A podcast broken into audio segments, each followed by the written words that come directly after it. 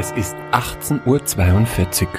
Sie hören Nerd Herd Radio.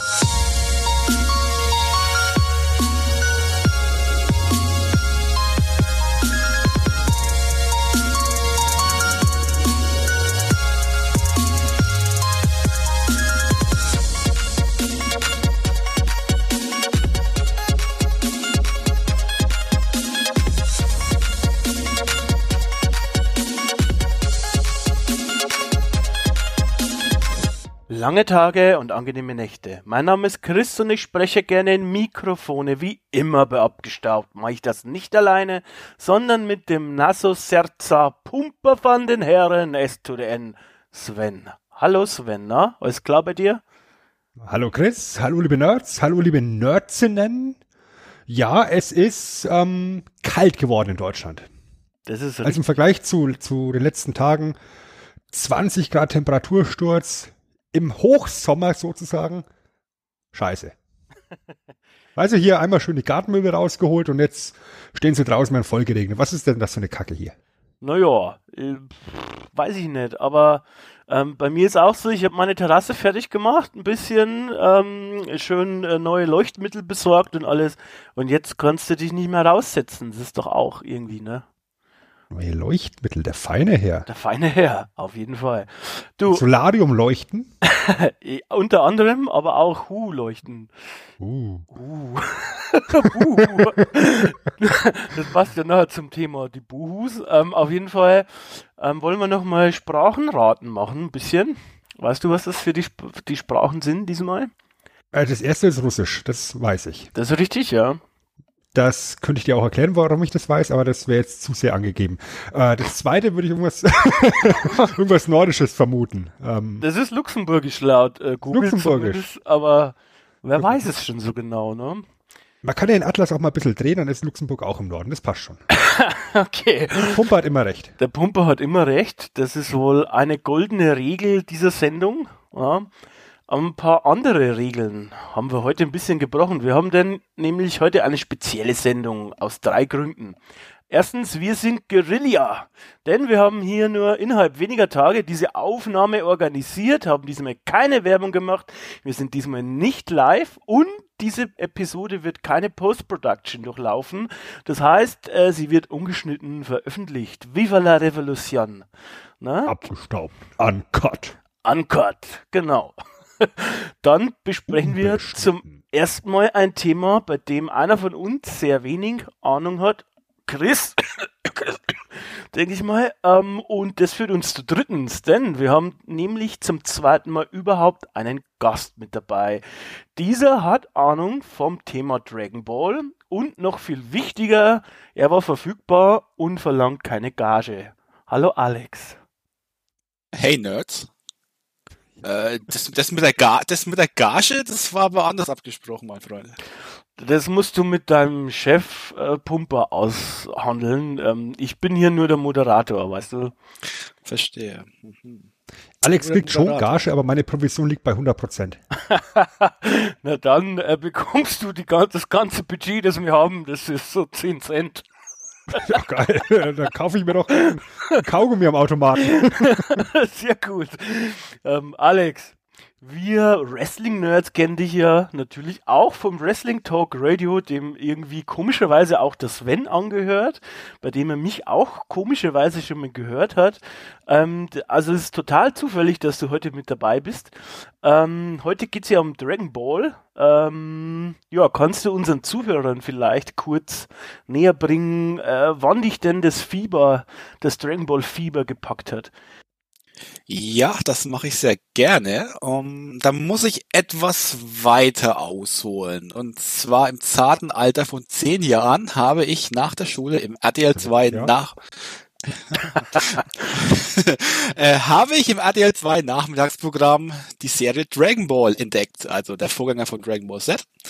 Und ja, hat mich damals schon ziemlich begeistert. Ähm, war so, ein- ich will noch nicht sehen, so ganz im Dragon Ball Fieber, war eine schöne Sendung, haben wir gern angeguckt, aber so richtig gehypt war ich dann eigentlich erst ab August 2001. Da lief dann im Abendprogramm, muss man sagen, im Abendprogramm von RTL 2, äh, nämlich Dragon Ball Z. Und da die Serie hat mich ab Folge 1 damals, wo ein gewisser Herr Raditz aufgetaucht ist, äh, sofort gecatcht. Also ich war sofort drin und habe mir dann alle anderen 30 äh, weiteren Episoden jeden Abend angeguckt inzwischen auch alles auf DVD gekauft. Ähm, ja, man kann schon sagen, ich bin ein riesiger kleiner Fanboy oder ein großer Fanboy. Das trifft sich gut, weil wir sprechen ja heute über Dragon Ball Z. mhm. ähm, denn ihr hört gerade aus dem Podcatcher eurer Wahl abgestaubt ein Podcast des Nerdherd Radios, Episode Nummer 18. Und ja, für die Leute, die es immer noch nicht geschnallt haben, haben, haben wir noch einen kleinen Hinweis, was wir heute eigentlich besprechen möchten.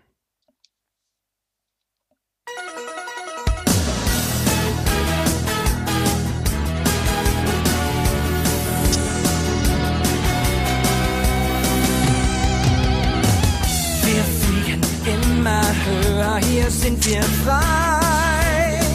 Wir sind bereit, unseren Weg zu gehen, hier oben kann uns nichts geschehen. Die Erde bebt, denn unser Kampf ist noch nicht vorbei. Doch unser Wunsch wird irgendwann in Erfüllung gehen. Siehst du, wie das Eis zerbricht, kannst du das Feuer sehen müssen den Kampf bestehen. Unsere Welt wird sonst irgendwann untergehen. Schala, hey, Schala.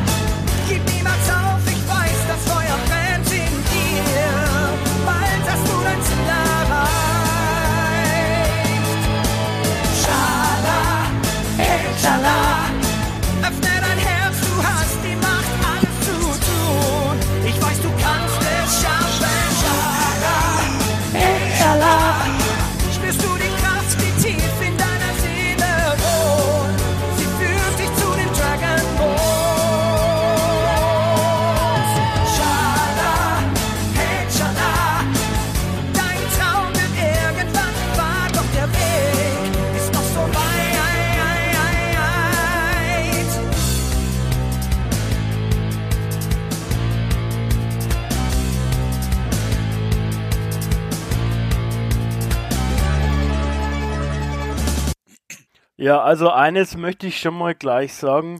Alex, ähm, ist ja schön, dass du dabei bist, aber mitsingen hättest du jetzt nicht müssen, ne? Also. Aber du hast. no. Das ist schon ein geiles Intro, also. aber, aber ich grätsch gleich mal rein. Es ist nicht mein Lieblingsintro. Ich fand das zweite, du wirst unbesiegbar sein, besser. Spoiler, das hören wir heute auch noch. Yeah. und dann werde ich äh, Alex wieder mitsingen. Ne? Diesmal singe ich ja wirklich mit. und, und richtig im Gegensatz zu deinem Gregor. ja, der Gregor. Ne?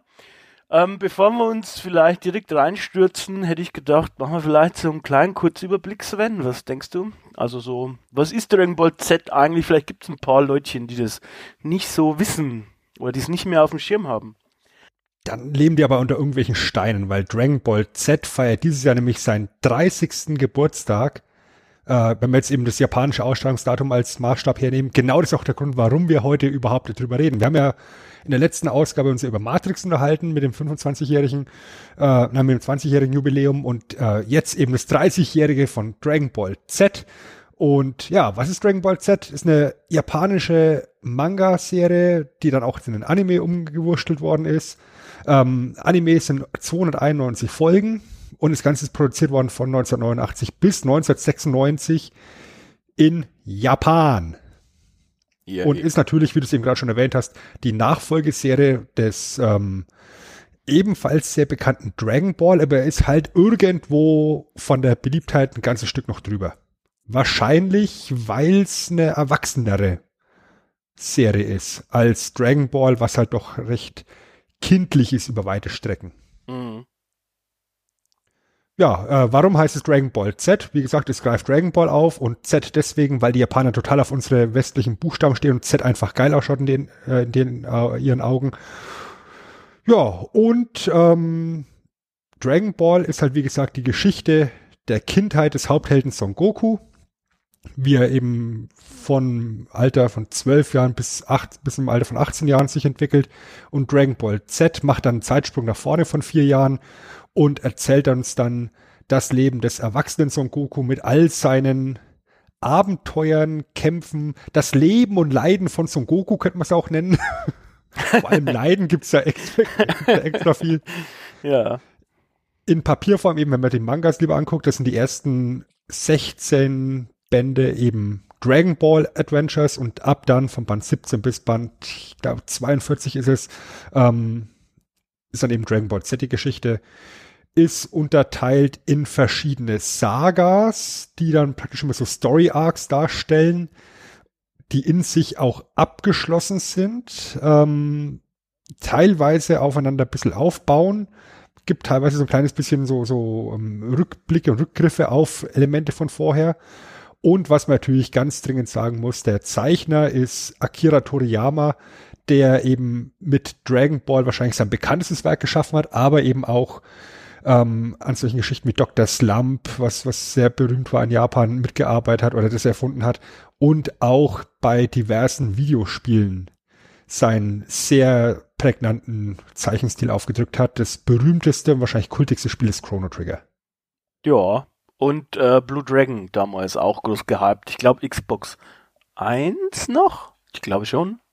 Oder was? Das hat mich immer komplett kalt gelassen. Oder was noch drei, oder was schon 360? Weiß ich jetzt gerade gar nicht mehr genau, aber ähm, sie, sieht man auch gleich sofort. Ne? Also du, ja, ist, ein, ist ein sehr, sehr prägnanter Stil. Genauso wie halt der Zeichner von den Simpsons auch nur Simpsons-Figuren malen kann. Es gab jetzt Simpsons malt oder Futurama oder sonst irgendwas. Da kennst du auch sofort, das ist Matt Groening. Genau. Äh, ansonsten kannst du zu ihm noch ein paar, oder andersrum, ich habe versucht, ein paar Interviews oder sowas mit ihm zu finden, aber dies, die, er gibt nicht häufig Interviews. Ähm, was man sagen kann, ist, ähm, dass er auch äh, ja, vergesslich sein kann. Also er hat wohl ein paar Mal schon Namen seiner eigenen Charaktere vergessen bzw. verwechselt. Und er ist eben halt auch großer Jackie Chan-Fan. Überraschung. ähm, er sagt von sich selbst, äh, oder er sagt, ähm, dass es ohne diesen Film Drunken Master äh, eben niemals Dragon Ball gegeben hätte. Und eine zweite Inspirationsquelle neben Jackie Chan war auch äh, Astro Boys, so ein Comic, glaube ich. Dementsprechend, ähm, ja, großer Zeichner, ist aber relativ rar gesät. Also, dass man Ist auch tatsächlich so, dass, dass diese Jackie Chan, ähm, Begeisterung ja auch in Dragon Ball Einzug gehalten hat, ganz explizit mit dem Charakter Jackie Chun, ja. In der, in der ursprünglichen Dragon Ball Serie, der da eben auch die Drunken Master Technik drauf hat.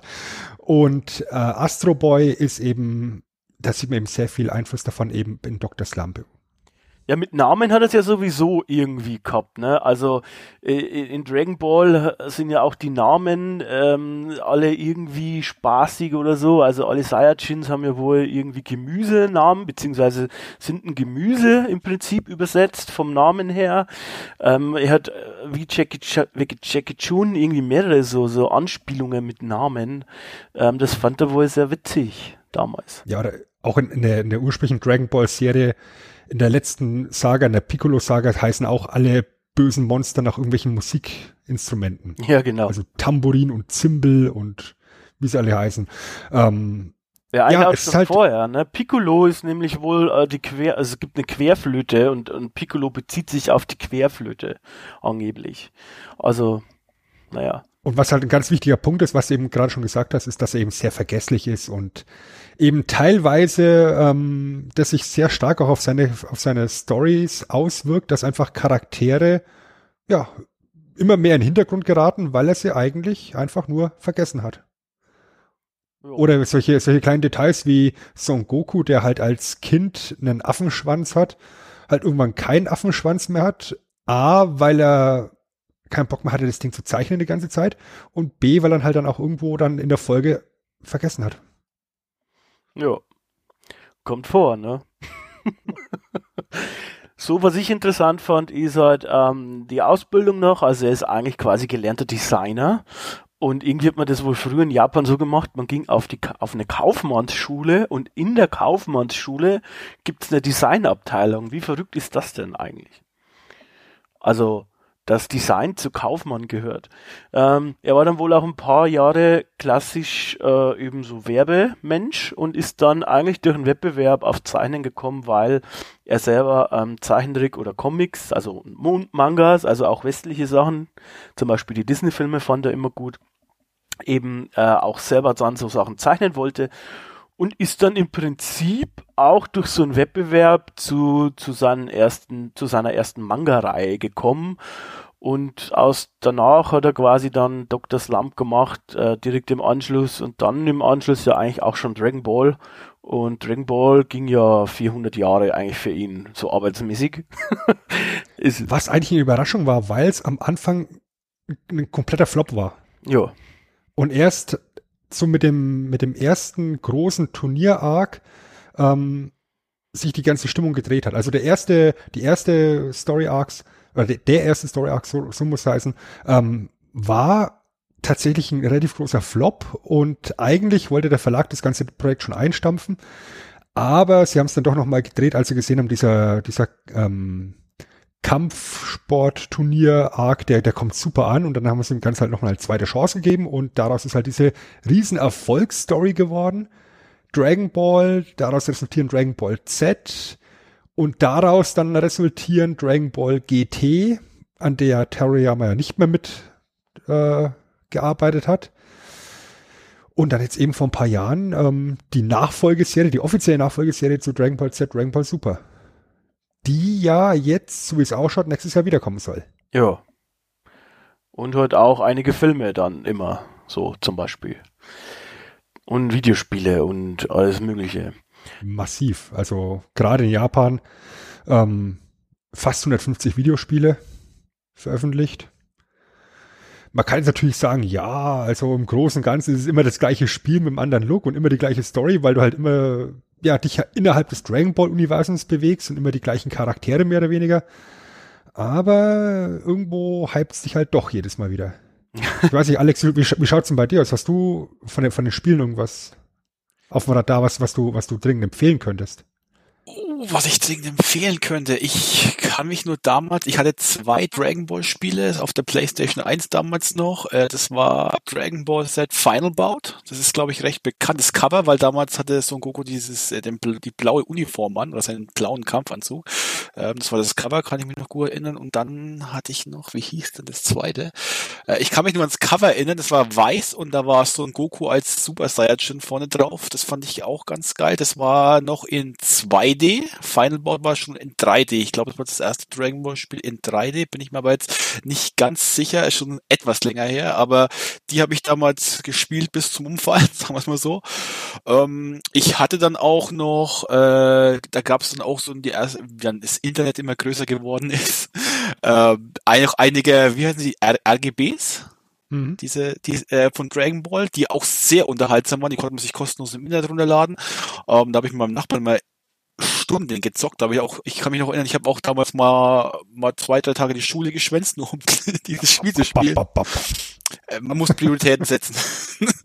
also äh, diese, diese allein an, anhand dieser Charakter, dieser verschiedenen Characters kam ja auch immer mehr dazu, deswegen kann ich es auch verstehen, dass man immer wieder neue Spiele gebracht hat. Da gab es ja wieder neu, neuen Endgegner und nochmal einen Endgegner und einen größeren Endgegner. Und deswegen war es halt auch immer, das hat immer die neuesten Spiele sich wieder zu holen, weil es gab immer, immer, immer neue, neue Gegner dazu. Die Saiyajin-Formationen waren neu, äh, Dreier, Vierer, Fünfer, Saiyajin God und was es alles inzwischen gibt. Ähm, deswegen kann ich schon verstehen, dass diese Spiele nach wie vor ähm, bei vielen sehr beliebt ist und dass die immer noch weggehen wie warme Semmeln. Das letzte war eigentlich auch ganz nett. Also Dragon Ball Fighter Z das sah auch richtig geil aus, also wie eine Anime-Folge eigentlich. Das glaube ich kam letztes Jahr. Das ist also relativ frisch auf der PlayStation 4 zumindest. Ich weiß jetzt nicht mehr auswendig, ob es auch auf Xbox One, vermutlich, keine Ahnung, weiß ich jetzt ehrlich gesagt nicht mehr. Aber das sah, also ich habe selber nicht gespielt, aber es sah halt genau wie eine Anime-Folge aus. Ja, das haben die halt abgefeiert, weil der Look so extrem gut war bei dem Spiel. Ja, und vor ein paar Wochen haben sie ja für, müsste auch nächstes Jahr sein, dann eben Dragon Ball Kakarot angekündigt, ja. was halt so ein bisschen Open World mäßig sein soll. Ähm, ich glaube, das würde mich tatsächlich eher triggern als eben Fighter C, weil ich da einfach mit diesem Tag Tournament oder Tag ähm, nicht, nicht klarkommen. Ja, ich mag auch selber eigentlich keine Prügler oder Fighting Games so richtig. Von daher war das sowieso nichts für mich.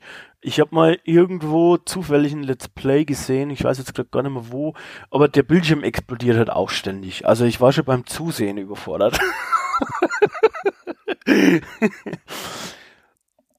Ja, dann könnte ich dir für Super Nintendo, ähm, oh, der japanische Name ist, ist mir so schwierig. Auf, auf Englisch heißt es The, Legend of the Super Saiyajin oder sowas heißen. Das ist ein Card Game. Okay. Ja, also spielt im Endeffekt die, die Freezer-Saga und ähm, Mit dem Card Game. mit, mit, mit Card-Game-Varianten. Weißt du, du fliegst halt dann mit einem Seafighter durch die Gegend und ähm, bekommst halt dann praktisch Karten zugewiesen, die verschiedene Ach so. Moves. Ich bin so blöd. Ich dachte Kart Race, also wie Super Mario Kart. Nein, Spiel, Spielkarten. Wobei, für Dragon Ball Kart Racer wäre schon auch geil. Deswegen habe ich mir gerade gedacht, Also, Vegeta auf letzten Platz. Final Flash! ja, Card Game macht mehr Sinn. Ja, okay, das kann ich mir vorstellen. Boah, jetzt möchte ich einen Mario Kart Klon mit Dragon Ball Charakteren haben. Ja, okay. Das, Alex macht das für dich. Der konnte. Alex macht das. Gut. Gerne. Son Sonntag wäre jetzt mit Alex. Äh, ja. ich tue mein Bestes. Zumindest für ein Level. Reicht. So, äh, Alex, wenn du schon irgendwie jetzt in die Mangel genommen wurdest von uns, äh, was müssen wir denn alles so wissen für Leute, die jetzt vielleicht das nicht mehr so ganz auf dem Schirm haben, bevor wir jetzt in die einzelnen Sagas einsteigen, weil, wie gesagt, in Dragon Ball ist ja auch schon irgendwie was passiert oder so, vermute ich mal, und vielleicht braucht man ja jetzt, bevor wir ein bisschen näher auf die Sagas eingehen, ein bisschen so Vorwissen. Oder ist das ähm, gar nicht so erheblich?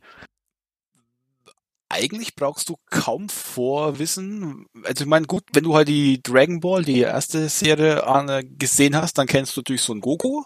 Ähm, der ist halt im Laufe, also so- ich, kleiner Spoiler, falls es Leute gibt, die es nicht gese- gesehen haben, am Ende von der äh, Staffel 1, sage ich mal, das normal Dragon Ball, ist so ein Goku ja erwachsen geworden. Also das war das letzte Kampfsportturnier, da ist er aufgetaucht und der war ein, so einen guten Meter größer, als man ihn so gekannte vorher.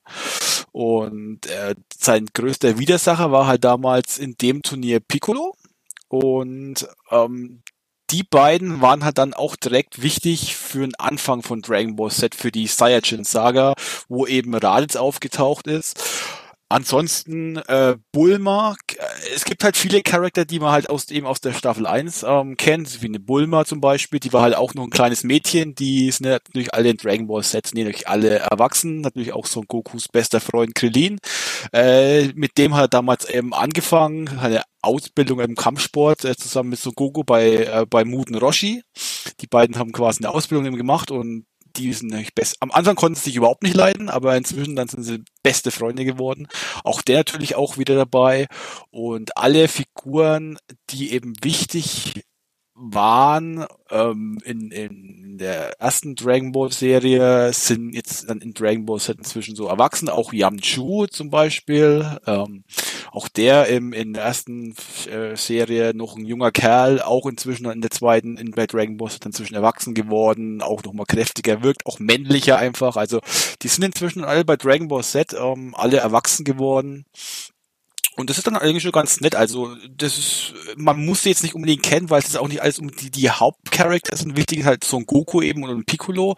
Alles andere würde ich dann schon fast eher zu den Nebencharakteren zählen, eben zu den Freunden, aber die werden im Dragon Ball Z-Universum sind zwar auch immer da, aber so richtig wichtig, wichtig, wie jetzt andere, die dann später dazukommen, waren sie eigentlich nie, aber es ist nett, die dann zu kennen. Und gerade man weiß, dass Bulma ist, äh, nicht, äh, nicht Bulma, ähm, Chichi, habe ich vergessen. Das war, die haben sich auch kennengelernt, eben Son Goku und Chichi. Und Chichi war damals schon sehr verliebt in den kleinen Son Goku. Son Goku war aber damals noch alles andere, äh, er hat auch andere Sachen im Kopf, außer äh, eine, eine Ehefrau zu haben. Der war halt mit, mit Dragon Ball zusammen beschäftigt und Kampfkünste zu lernen. Und Chichi war halt unsterblich verliebt, Und schon mal im, und Essen, wichtig, wichtig, Saiyajins müssen mehr essen. Äh, das ist, ähm, genau. Und Chichi war halt damals schon unsterblich in, verliebt in, in Son Goku und damals haben sie ja schon gesagt, sie heiraten und Son Goku hatte, glaube ich, ja, einfach mal Ja gesagt. Und irgendwann hat man es dann durchgezogen. das muss man sich mal vor, vor Augen halten, ja. Also Son Goku ist halt komplett weltfremdes Kind, ist halt in der, in der, in der Ödnis aufge, aufgewachsen, ganz alleine von seinem Großvater aufgezogen und ähm, hat dann auch gar keine Ahnung, was ist Männlein, was ist Weiblein, was ist der Unterschied und muss dann innerhalb von Dragon Ball immer erstmal den Leuten zwischen die Beine fassen, um zu gucken, ob es Männlein oder Weiblein ist. Und das macht eben bei Chi-Chi auch und dann sagt sie, oh, jetzt hast du mich da angefasst, jetzt müssen wir heiraten. Und er so, okay. ja. Wie Donald Trump auch, ne? Grabbing by the So. pussy. Ja. Was aber vielleicht noch wichtig ist, eben weil es halt, weil halt Son Goku der Hauptcharakter ist, ähm, man erfährt in Dragon Ball nur eigentlich, wie er auf die Erde gekommen ist und eben von seinem Großvater gefunden worden ist. Und in Dragon Ball Z erfährst du ja das auch direkt am Anfang der ersten Saga schon direkt, ähm, wie es, warum der überhaupt auf die Erde gekommen ist und und warum, weil eigentlich äh, ist er auf die Erde gekommen mit dem mit dem Ziel, ähm, er soll die Erde vernichten. Und er hat sich aber, glaube ich, den Kopf gestoßen beim Aufprall äh, mit seiner Raumkapsel auf der Erde und hat sein Gedächtnis verloren. Und deswegen wusste er von seinem Auftrag also nichts mehr. Er ist dann quasi von seinem Großvater eben aufgezogen worden als normales Kind. Ähm, ja, ohne, ohne böse Gedanken. Und deswegen ähm, ist quasi, weil Saiyajins sind halt von Natur aus böse, die müssen, sind Eroberer, ähm, das ist halt von der Natur so und sie werden eben auf äh, im Kindesalter schon auf verschiedene Planeten geschickt, um die zu erobern. Die unwichtigen Planeten machen halt die Kiddies, äh, die größeren Plane Planeten machen dann die Väter oder halt die, oder Freezer zum Beispiel. Und Son Goku hätte eh einfach die Erde ähm, übernehmen sollen, aber wie gesagt, hat sein Gedächtnis verloren. Er ist dann als ganz normales Kind aufgewachsen. Er wusste nichts mehr von seinem, er wusste nicht, dass er ein Saiyajin ist. Er wusste auch nicht, welchen Auftrag er hatte. Er wusste auch, er hieß ja eigentlich Kakarot, als ist sein Saiyajin-Name eigentlich. Äh, er wurde halt dann von seinem Großvater Son Goku genannt. Und dann eben, und deswegen hat mich auch Dragon Ball Z schon unglaublich gecatcht von Anfang an mit dieser Raditz-Saga, wie der aufgetaucht ist und erstmal komplett äh, ins äh, Licht ins Dunkle bringt und erstmal erzählt, er wäre sein Bruder und warum er überhaupt auf die Erde gekommen ist und dass er auch komplett also ein Außerirdischer ist. Er dachte eigentlich, er ist ein Mensch mit, mit Affenschwanz. ähm, Kenn ich. und ja, und das war, deswegen hat mich Dragon Ball jetzt sofort gecatcht, diese ganze Story, ähm, die, äh, direkt mal von Anfang an so, so Licht ins Dunkle zu bringen und dann so von, wow, ähm, da steckt ja noch viel, viel mehr dahinter, als man so gedacht hat, also, und da bist du automatisch schon mal getriggert und du möchtest wissen, wie es weitergeht und so kommen wir eigentlich auch mal direkt, um die Übergang zu bauen, direkt mal zur Saiyajin-Saga, wie immer das ganze Dragon Ball Set anfing. Eben mit seinem Bruder Raditz.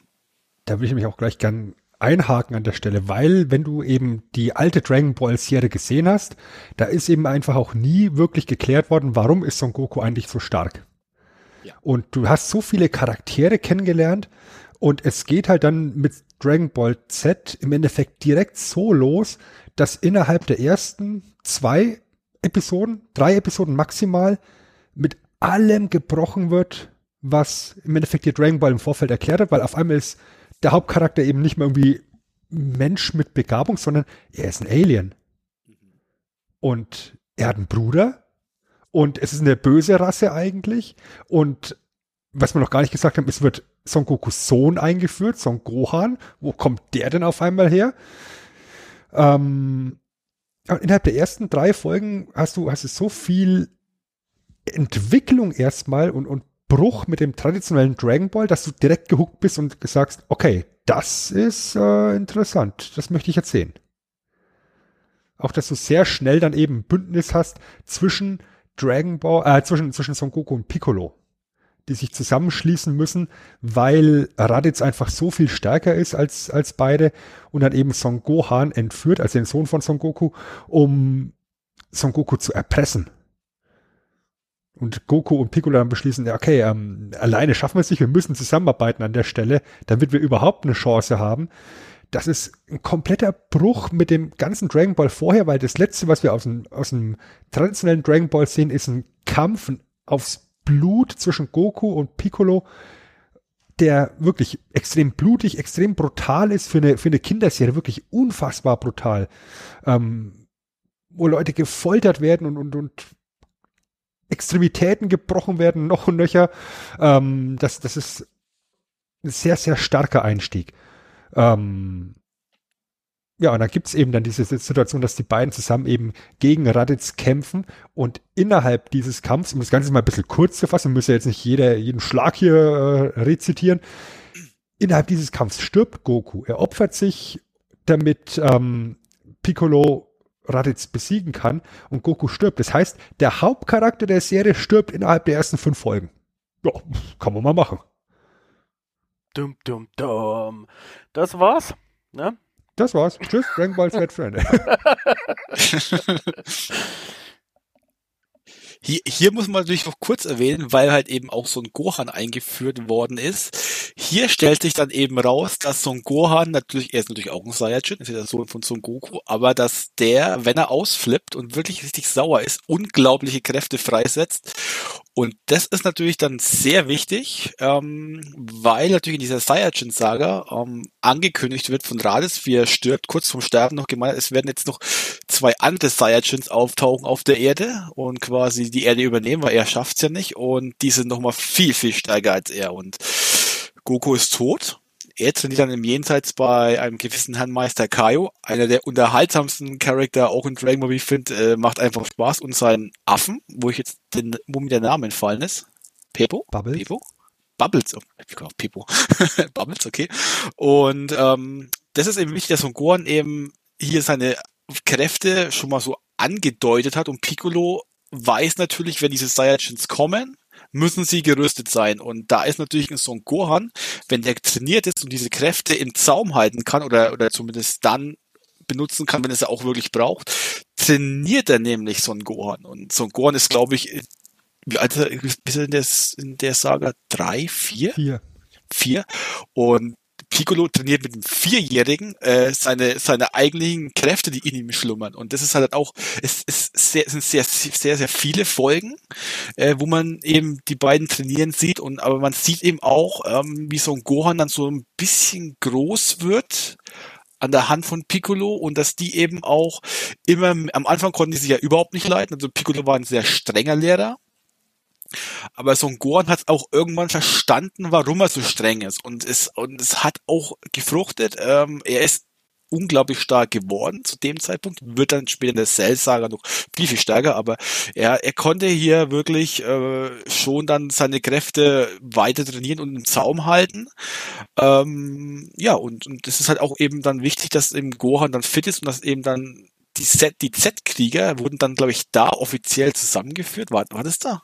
Wie sind da ab, auf, auf den Z-Krieger, mit, nachdem sie wussten, dass Vegeta und Nappa auf die Erde kommen? Ich glaube, der Begriff ist noch nicht gefallen. Der ist erst später der, gekommen, glaube der kam erst recht spät, ne? Mit, mit den Cyborgs oder sowas. Genau, irgendwas war da, genau. Stimmt, stimmt, da ist der Begriff zum ersten Mal gefallen.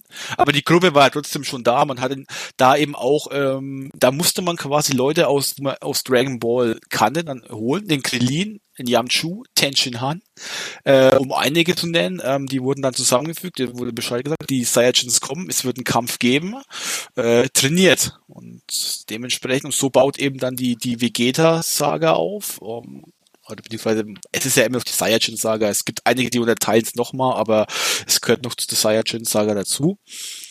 Aber ja, so, so kommt man von Saga 1 zu Saga 2 und äh, ja, ein Das gewisser Herr. Ja. Ja, Ich habe da mal eine Frage an euch, weil ähm, es ist wohl so, ja, dass äh, Son Goku ist ja natürlich nicht richtig, also er ist schon tot, aber er ist nicht aus der Serie draußen. Ähm, war das vorher schon etabliert, dass man im Jenseits trainieren kann oder dass man wieder zurückkommt oder ist das da zum ersten Mal? Das da zum ersten. Also, dass man zurückkommen kann mit den Dragon Balls, dass man zurückgewünscht werden kann, das ist in Dragon Ball auch schon etabliert worden. Okay. Aber dass es eben ein Jenseits gibt, das ist hier eingeführt worden. Weil das Höchste, was du auf, zu Dragon Ball Zeiten hattest, war Gott. Ja. Ja, ich meine, klar, was soll auch höher sein als Gott? Ja, und dann führt man dann eben hier direkt von, zu Beginn von Dragon Ball Z eben das Jenseits ein mit, ähm, ja, dem, dem guten alten Sachbearbeiter Jemma, der, der da hockt und praktisch alle Seelen die, der, der Leute, die sterben, bewerten. Kommst du in, die, in den Himmel oder kommst du in die Hölle? Das ist ein riesengroßer Sachbearbeiter halt, der halt von der Hierarchie über Gott steht. Und der sagt, ja, Goku, du kannst deinen Körper behalten, du gehst jetzt zum Meister Kaio, der ist noch mal eine Ebene höher. Und so baut sich das jetzt dann halt in der Folge immer weiter auf, dass wir immer neue Gottheiten-Level sozusagen dazu packen. Ähm, und Goku sich halt bei denen allen mit Trainings weiter auflevelt. Weil er halt mit, mit herkömmlichen Methoden einfach gar nicht mehr stärker werden könnte wahrscheinlich. Weißt du, der, der könnte jetzt hier nicht sich hinhocken und sagen, ich mache jetzt 100 äh, Sit-Ups und, und Gutes, sondern der muss dann halt die 20 Tonnen Gewichte noch an die, an die Füße geschnallt bekommen dabei. Eben. Und ähm, was Alex gerade schon gemeint hat, das Training, was zur, zur ersten kleinen Charakterentwicklung von Son Gohan führt, ist halt auch insofern sehr wichtig, weil das zu einer sehr viel wichtigeren Charakterentwicklung führt, nämlich bei Piccolo, der bis dato halt eben immer dieser kaltherzige Charakter war und dann tatsächlich ist sowas wie, ja, Freundschaft und vielmehr Vatergefühle auch für Son Gohan entwickelt. Und die beiden haben dann über den Rest der Serie und gerade in den Filmen immer eine unfassbar enge Beziehung. Vor allem, wenn man bedenkt, dass sie eigentlich auch im gleichen Alter sind. Weil Piccolo, den wir im Dragon Ball Z kennen, ja nur die Wiedergeburt ist. Das, das Ei, was, was der Piccolo aus Dragon Ball damals ausgespuckt hat, kurz, bevor des, äh, kurz vor dessen Tod. Das heißt, eigentlich sind Piccolo und Gohan gleich alt, so roundabout. Aber Piccolo ist halt aufgrund seiner, wie wir es dann später erfahren, außerirdischen Wurzeln auch er ähm, viel schneller gewachsen. Das ist halt das irgendwie, was ich äh, jetzt als Außenstehender, sag ich mal, ein bisschen schwierig fand beim Nachlesen, dass Piccolo ist ja eigentlich, war ja wahrscheinlich der Teufel, oder nicht wahrscheinlich, war dann der Teufel im Prinzip, oder? Mhm. Und äh, es gibt Gott, aber Piccolo, da kommen wir ja nachher noch mit drauf, ist ja eigentlich Außerirdischer, hä? das Teufel ist ein Außerirdischer. Weißt du, was ich meine? Das hat mich ein bisschen. Da muss man wahrscheinlich reinwachsen äh, dann, oder? Das, das so jetzt irgendwie sich kurz anzueignen, da, das, das fand ich schwierig. Beim Reinlesen ist es erstmal schwierig, aber es ist halt grundsätzlich auch so, dass das alles Stilmittel sind, die gebraucht werden, um die Charakterentwicklung da auch voranzutreiben. Weil, ja, die, die Figur Piccolo ist, ist eigentlich eine, eine sehr tiefgründige auch. Ähm, um da ein bisschen auszuholen, da sprechen wir später auch mit Sicherheit nochmal drüber, ist im Endeffekt das Gegenstück zu Gott. Ja, also Teufel und Gott, klar. Aber es war ursprünglich ein außerirdisches Wesen. Die, und, und dieses außerirdische Wesen hat sich eben aufgespaltet in eine gute und eine böse Seite. Die böse Seite war dann eben der ursprüngliche Piccolo, der dann eben den hier in Dragon Ball Z vorhandenen wiedergeborenen Piccolo ausgespuckt hat es ist etwas komplex, wenn man sich, wenn man sich das jetzt hier erstmal anhört, aber grundsätzlich ist es äh, eine sehr interessante Konstellation, weil eben dieser Piccolo, den wir hier in Dragon Ball Z haben, Piccolo Junior im Endeffekt gar keine eigene Identität hat, weil er ja nur eine Wiedergeburt ist ähm, und eigentlich auch nur eine Wiedergeburt von einem halben Wesen und der ist eigentlich heimatlos. Mhm also es ist eigentlich ein sehr einsamer Charakter. Ja. Und insofern ist es eben sehr, sehr wichtig, da eben diese Beziehung mit Son Gohan aufzubauen. Und die ist dann eben auch im Lauf der, der Saiyajin-Saga unfassbar wichtig. Und wie es eben Alex auch gerade schon gesagt hat, es werden halt die ganzen alten Kämpfercharaktere aus Dragon Ball hier wieder eingeführt. Chao Su, Yamchu, Tenshinhan, Krillin, die sich dann alle zusammen mit Piccolo und Gohan den Saiyajins stellen und so Stück für Stück alle sterben. Bis auf Krillin und Gohan. Und das ist halt insofern krass. Ich meine, Chao Su war auch schon in Dragon Ball nicht wirklich ein starker Charakter. Und Yamchu ist halt seit Dragon Ball Z ein laufendes Meme, weil er halt von einem Gemüsemann in die Luft gesprengt worden ist. ja, aber, aber Tenshinhan und Piccolo sind halt im Endeffekt die, die herausstechenden großen Kämpfer, die sind auch von, vom Körperbau her eben groß und muskulös und sind halt chancenlos. Und Piccolo stirbt, weil er sich eben schützend vor Gohan wirft und im Endeffekt dort seine, ja, klingt wie blöd, aber menschliche Seite gefunden hat. Seine humane Seite. Seine humane Seite, genau. Während halt Goku im, im Jenseits ist und aufgrund der Distanz von, von Meister Kaios Planet bis zur Erde einfach zu spät kommt zum Kampf. Also zu spät, um seine Freunde zu retten, aber gerade noch rechtzeitig, um seinen Sohn vor der Attacke zu retten und dann erstmal so feststellt, okay, da liegen gerade drei meiner Freunde, sind alle drei tot. Scheiße. Scheiße. Ja, Alex, hast du noch was? Im Grunde hast du eigentlich alles schon erzählt. Zu, zu Piccolo möchte ich noch sagen, Piccolo ist halt wirklich ein interessanter Charakter, weil du ja gemeint hast, er ist ja heimatlos und so weiter. Und dann wären wir aber, da kommen wir später noch drauf, schon bei der, bei der Freezer-Saga, weil es gibt nämlich einen ganzen Planeten, weil es stellt sich ja nämlich raus, dass Piccolo Namekianer ist. Das hat er, glaube ich, von Vegeta damals, also von den, von den Saiyajins immer erfahren, er, dass er Namekianer ist, so heißt seine Rasse. Und äh, es gibt natürlich den Planeten Namek und der ist dann halt eben in der Freezer-Saga wichtig, aber da kommen wir dann, gleich noch drauf. Und ähm, das ist dann, also die, der, der Charakter Piccolo ist schon interessant. Ähm, also er, er ist schon sehr wichtig eigentlich. Er, er war zwar nie der, der dann die, die großen Siege und die Welt gerettet hat, er war zwar immer da, aber den großen Sieg hat er persönlich nie eingefahren, war aber immer wichtig für, für alle, für alles, was eigentlich in so einem Dragon Ball Universum passiert ist, war eigentlich Piccolo immer irgendwo da. Er war immer irgendwo wichtig. Auch später dann, wenn er die Fusion den beiden Jungs zeigt, ähm, auch wieder eben bei, auf der, bei der Freezer-Saga und so weiter. Und es ist schon sehr, sehr, sehr wichtiger Charakter, wo man so dachte eigentlich bei der Dragon Ball Serie, bei normalen, ähm, er ist halt der, der, der, der Gegenspieler, der böse Gegenspieler zu Son Goku.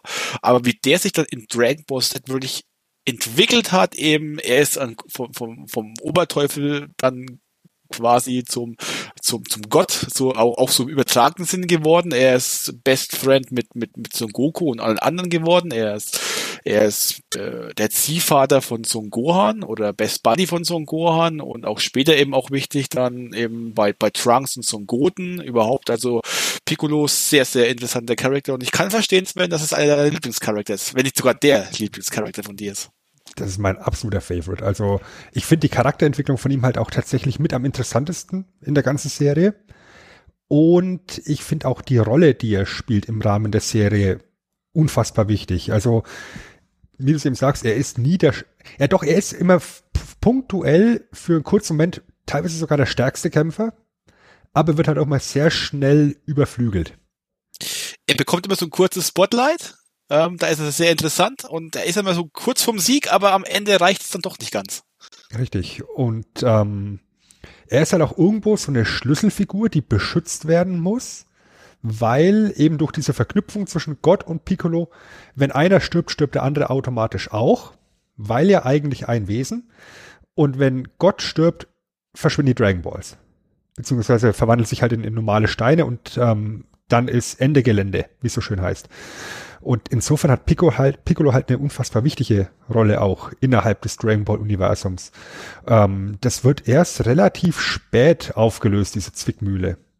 In dem Moment, in dem dann Dende eben ins Spiel kommt als, als neuer Gott. Aber bis dato ist eben immer diese, diese Korrelation gegeben und ähm, Toriyama hat auch in Interviews gesagt, dass Piccolo grundsätzlich auch sein Lieblingscharakter ist weil er eben so vielschichtig ist und weil er eben diese, diese wichtige Rolle hat. Und ich würde immer noch behaupten, dass diese Saiyajin-Saga so viele epische Momente hat, die dann eben auch ähm, wichtig sind und, und ähm, ja, tiefgreifende Auswirkungen auf die ganze Serie haben.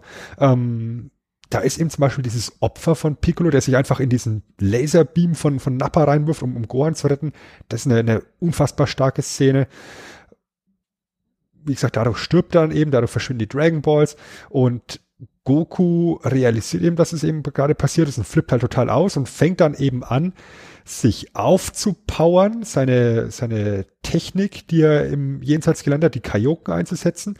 Und daraus entsteht dann vielleicht der, der ich sag mal, äh, popkulturell bekannteste Moment aus ganz Dragon Ball Z, als Nappa den guten Vegeta fragt, wie stark ist er denn eigentlich? Weil die können da mit, mit so Scoutern die, die Kampfkraft äh, lesen und dann, Chris, könntest du mal kurz einspielen, wie stark Son Goku an der Stelle überhaupt ist.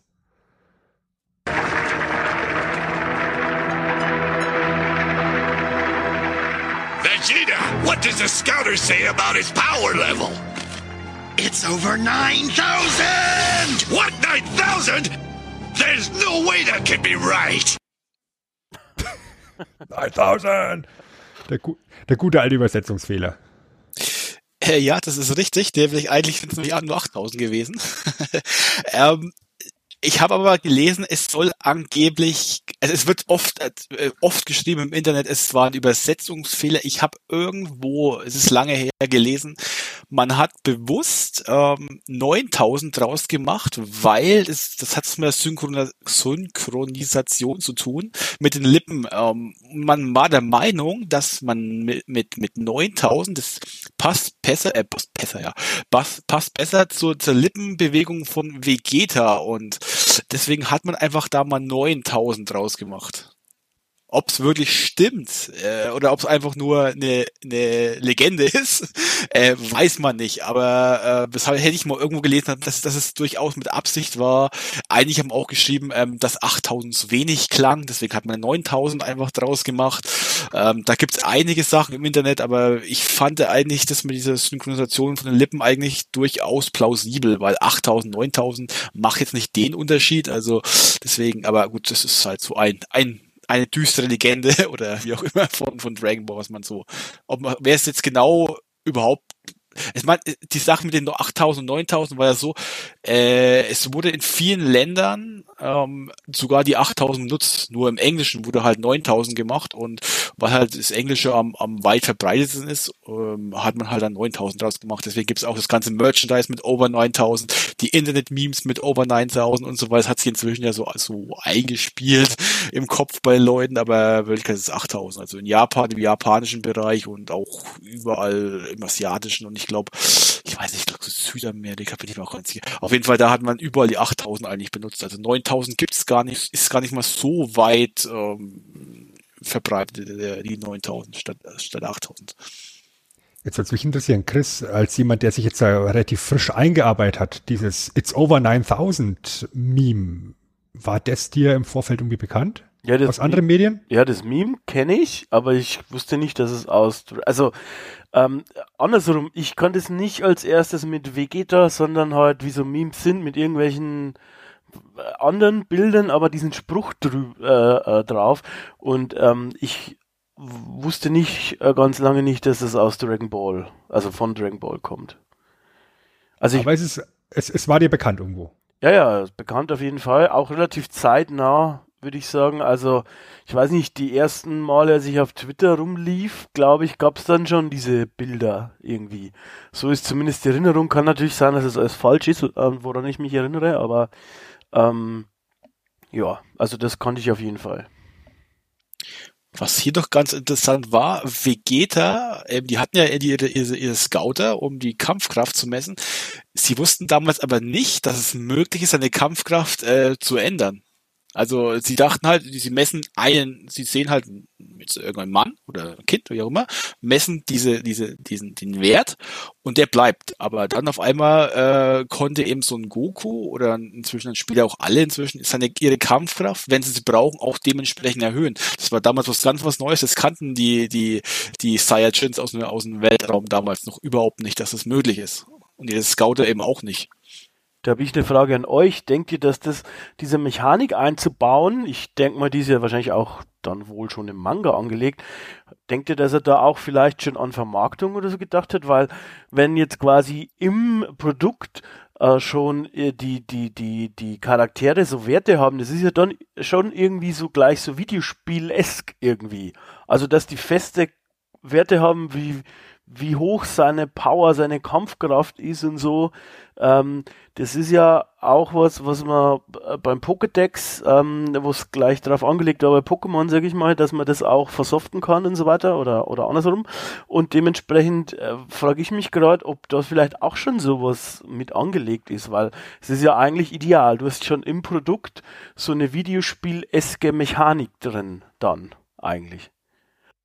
Mit Sicherheit, weil du dir halt auch gerade am Anfang von Dragon Ball einfach klar machen musst, wie schnell die Charaktere super stark werden.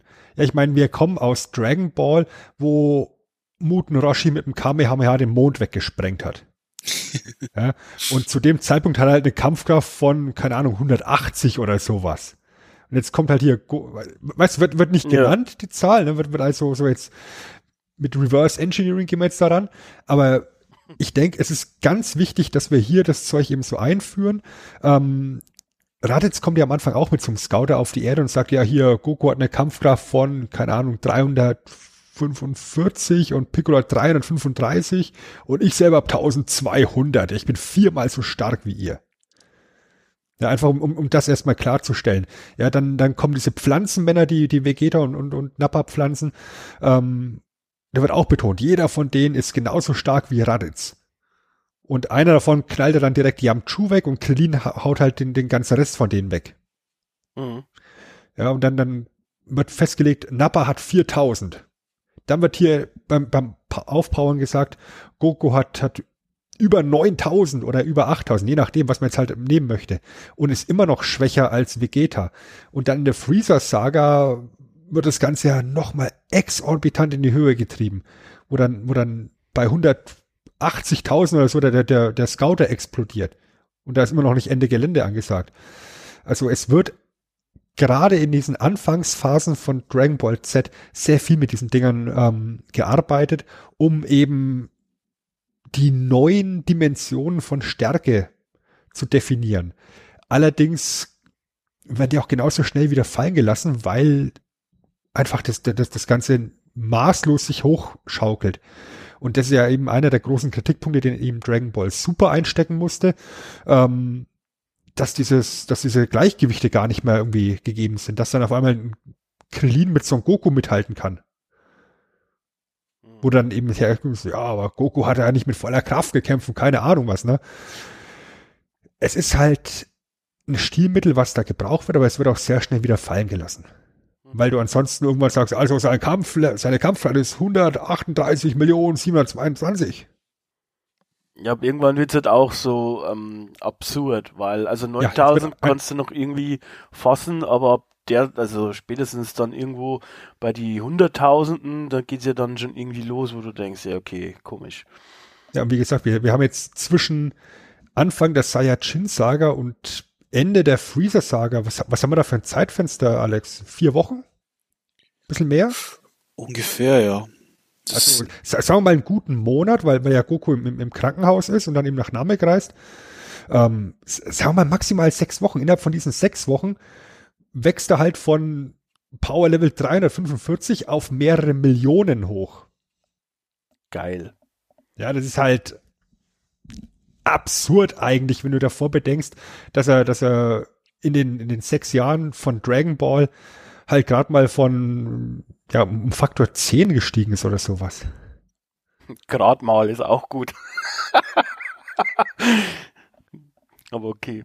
Ja, aber in, in, in, sechs Jahren Faktor 10 und dann innerhalb von sechs Wochen Faktor, keine Ahnung, 100.000? ja, ich verstehe schon, was du meinst. Naja, gut, er ist jetzt nur fast so gut als du. Na? Also wie du. ja.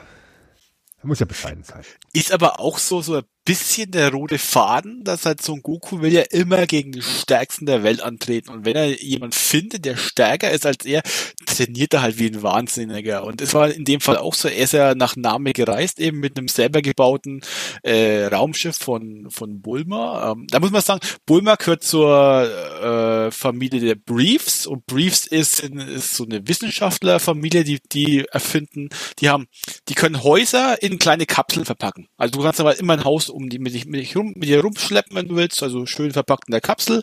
Also das haben die, das haben die erfunden quasi. Das fing schon in der Dragon Ball Serie damals an.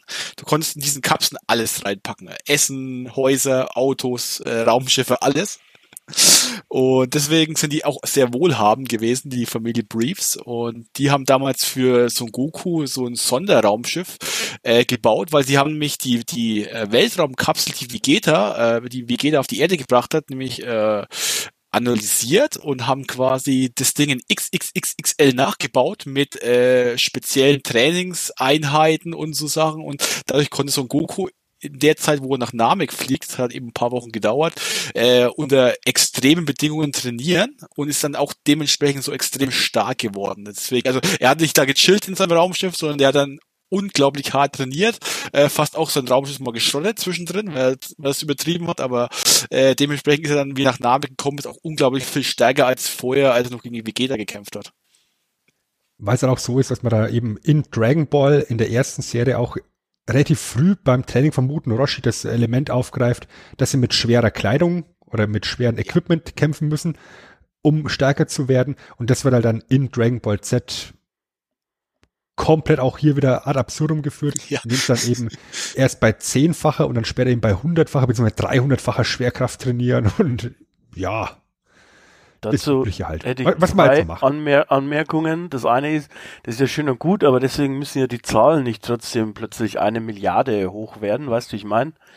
Ähm, die könnten ja auch langsamer steigen. Also die könnten ja auch, weiß ich nicht, von 9000 auf 50.000 oder irgendwie so steigen und nicht plötzlich bei einer Million ankommen oder so. Und die, die zweite Anmerkung ist, da du die jetzt schon ein paar Mal genannt hast, ähm, ich wusste doch, ich habe die Brieffamilie irgendwo noch im Hinterkopf und ich habe jetzt mal kurz in meinen Notizen geguckt und die haben auch äh, ein schönes Trivia, denn die sind alle nach ähm, Unterwäsche benannt. Bulma heißt auf Deutsch Höschen. Habt ihr das gewusst? Ja? Ja. Seht ihr sie jetzt mit anderen Augen?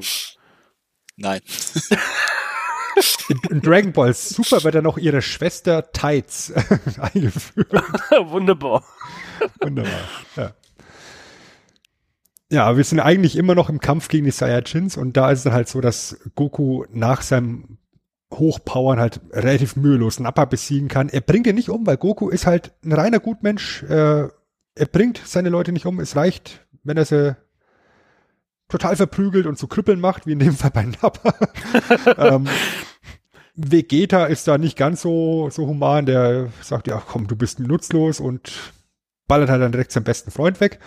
Und dann kommt halt diese epische Schlacht zwischen Goku und Vegeta, die sich halt auch über etliche Folgen zieht, die hin und her geht. Und alles, was du im Endeffekt dann in Dragon Ball Z als Stilmittel bekommst, ist in diesem Kampf auch drin. Ja, die, du hast, du hast Beam Struggles, also Kamehameha gegen, gegen die Gallic Gun. Ähm, du hast Goku, der halt mit seiner Kaioken sich immer weiter aufpowert. Du hast Vegeta, der sich verwandelt, einen Riesenaffen. Und Krillin und Gohan mischen halt auch noch irgendwo mit. Also sind, sind beide am Ende ihrer Kräfte und Gohan ist halt, ja, halt immer noch dieser kleine Junge, der aber halt just im richtigen Moment halt auch seinen, seinen Saiyajin-Schwanz wieder bekommt und sich dann auch in so einen Riesenaffen verwandeln kann. Und im Endeffekt ist es Gohan, der als Riesenaffe Vegeta zerquetscht und damit eben den Kampf entscheidet. Während Son Goku von Vegeta in, in Riesenaffenform halt komplett zerstört worden ist. Und ihm alle Beine und Rippen und alles mögliche gebrochen worden ist. Also er ist einfach nur, ja, man möchte eigentlich sagen, blutiger Brei. Und während Vegeta dann eben von diesem, von diesem riesen massiven Affen erschlagen am Boden liegt und sich auch kaum noch bewegen kann, möchte Krillin die, die Chance nutzen, möchte Vegeta töten, um das Ganze zu Ende zu bringen. Aber Goku mischt sich da ein sagt, komm, lass es, der kann sich ändern. Und wenn er sich nicht ändern kann, ich werde stärker und ich werde ihn besiegen. Und das ist eben ein ganz wichtiger ähm, Twist eben für, die, für den weiteren Verlauf, weil Vegeta eben im Lauf der Serie noch extrem wichtig wird und wahrscheinlich der Charakter ist, der sich im Rahmen von Dragon Ball Z tatsächlich noch stärker entwickelt, als, als ähm, das bei Piccolo eben schon der Fall war. Während Son Goku als Hauptcharakter im Endeffekt keine Charakterentwicklung bekommt. Ist immer der gleiche Typ, der halt kämpfen will, stärker werden will, essen will. Und heilen muss. Ne? Und, und, und sich heilen muss, weil er mal wieder auf die Fresse bekommen hat. Und die Situation nach der Saiyajin-Saga ist dann halt die, dass Vegeta schwer verletzt sich eben in sein, in sein Raumschiff retten kann und wegfliegt.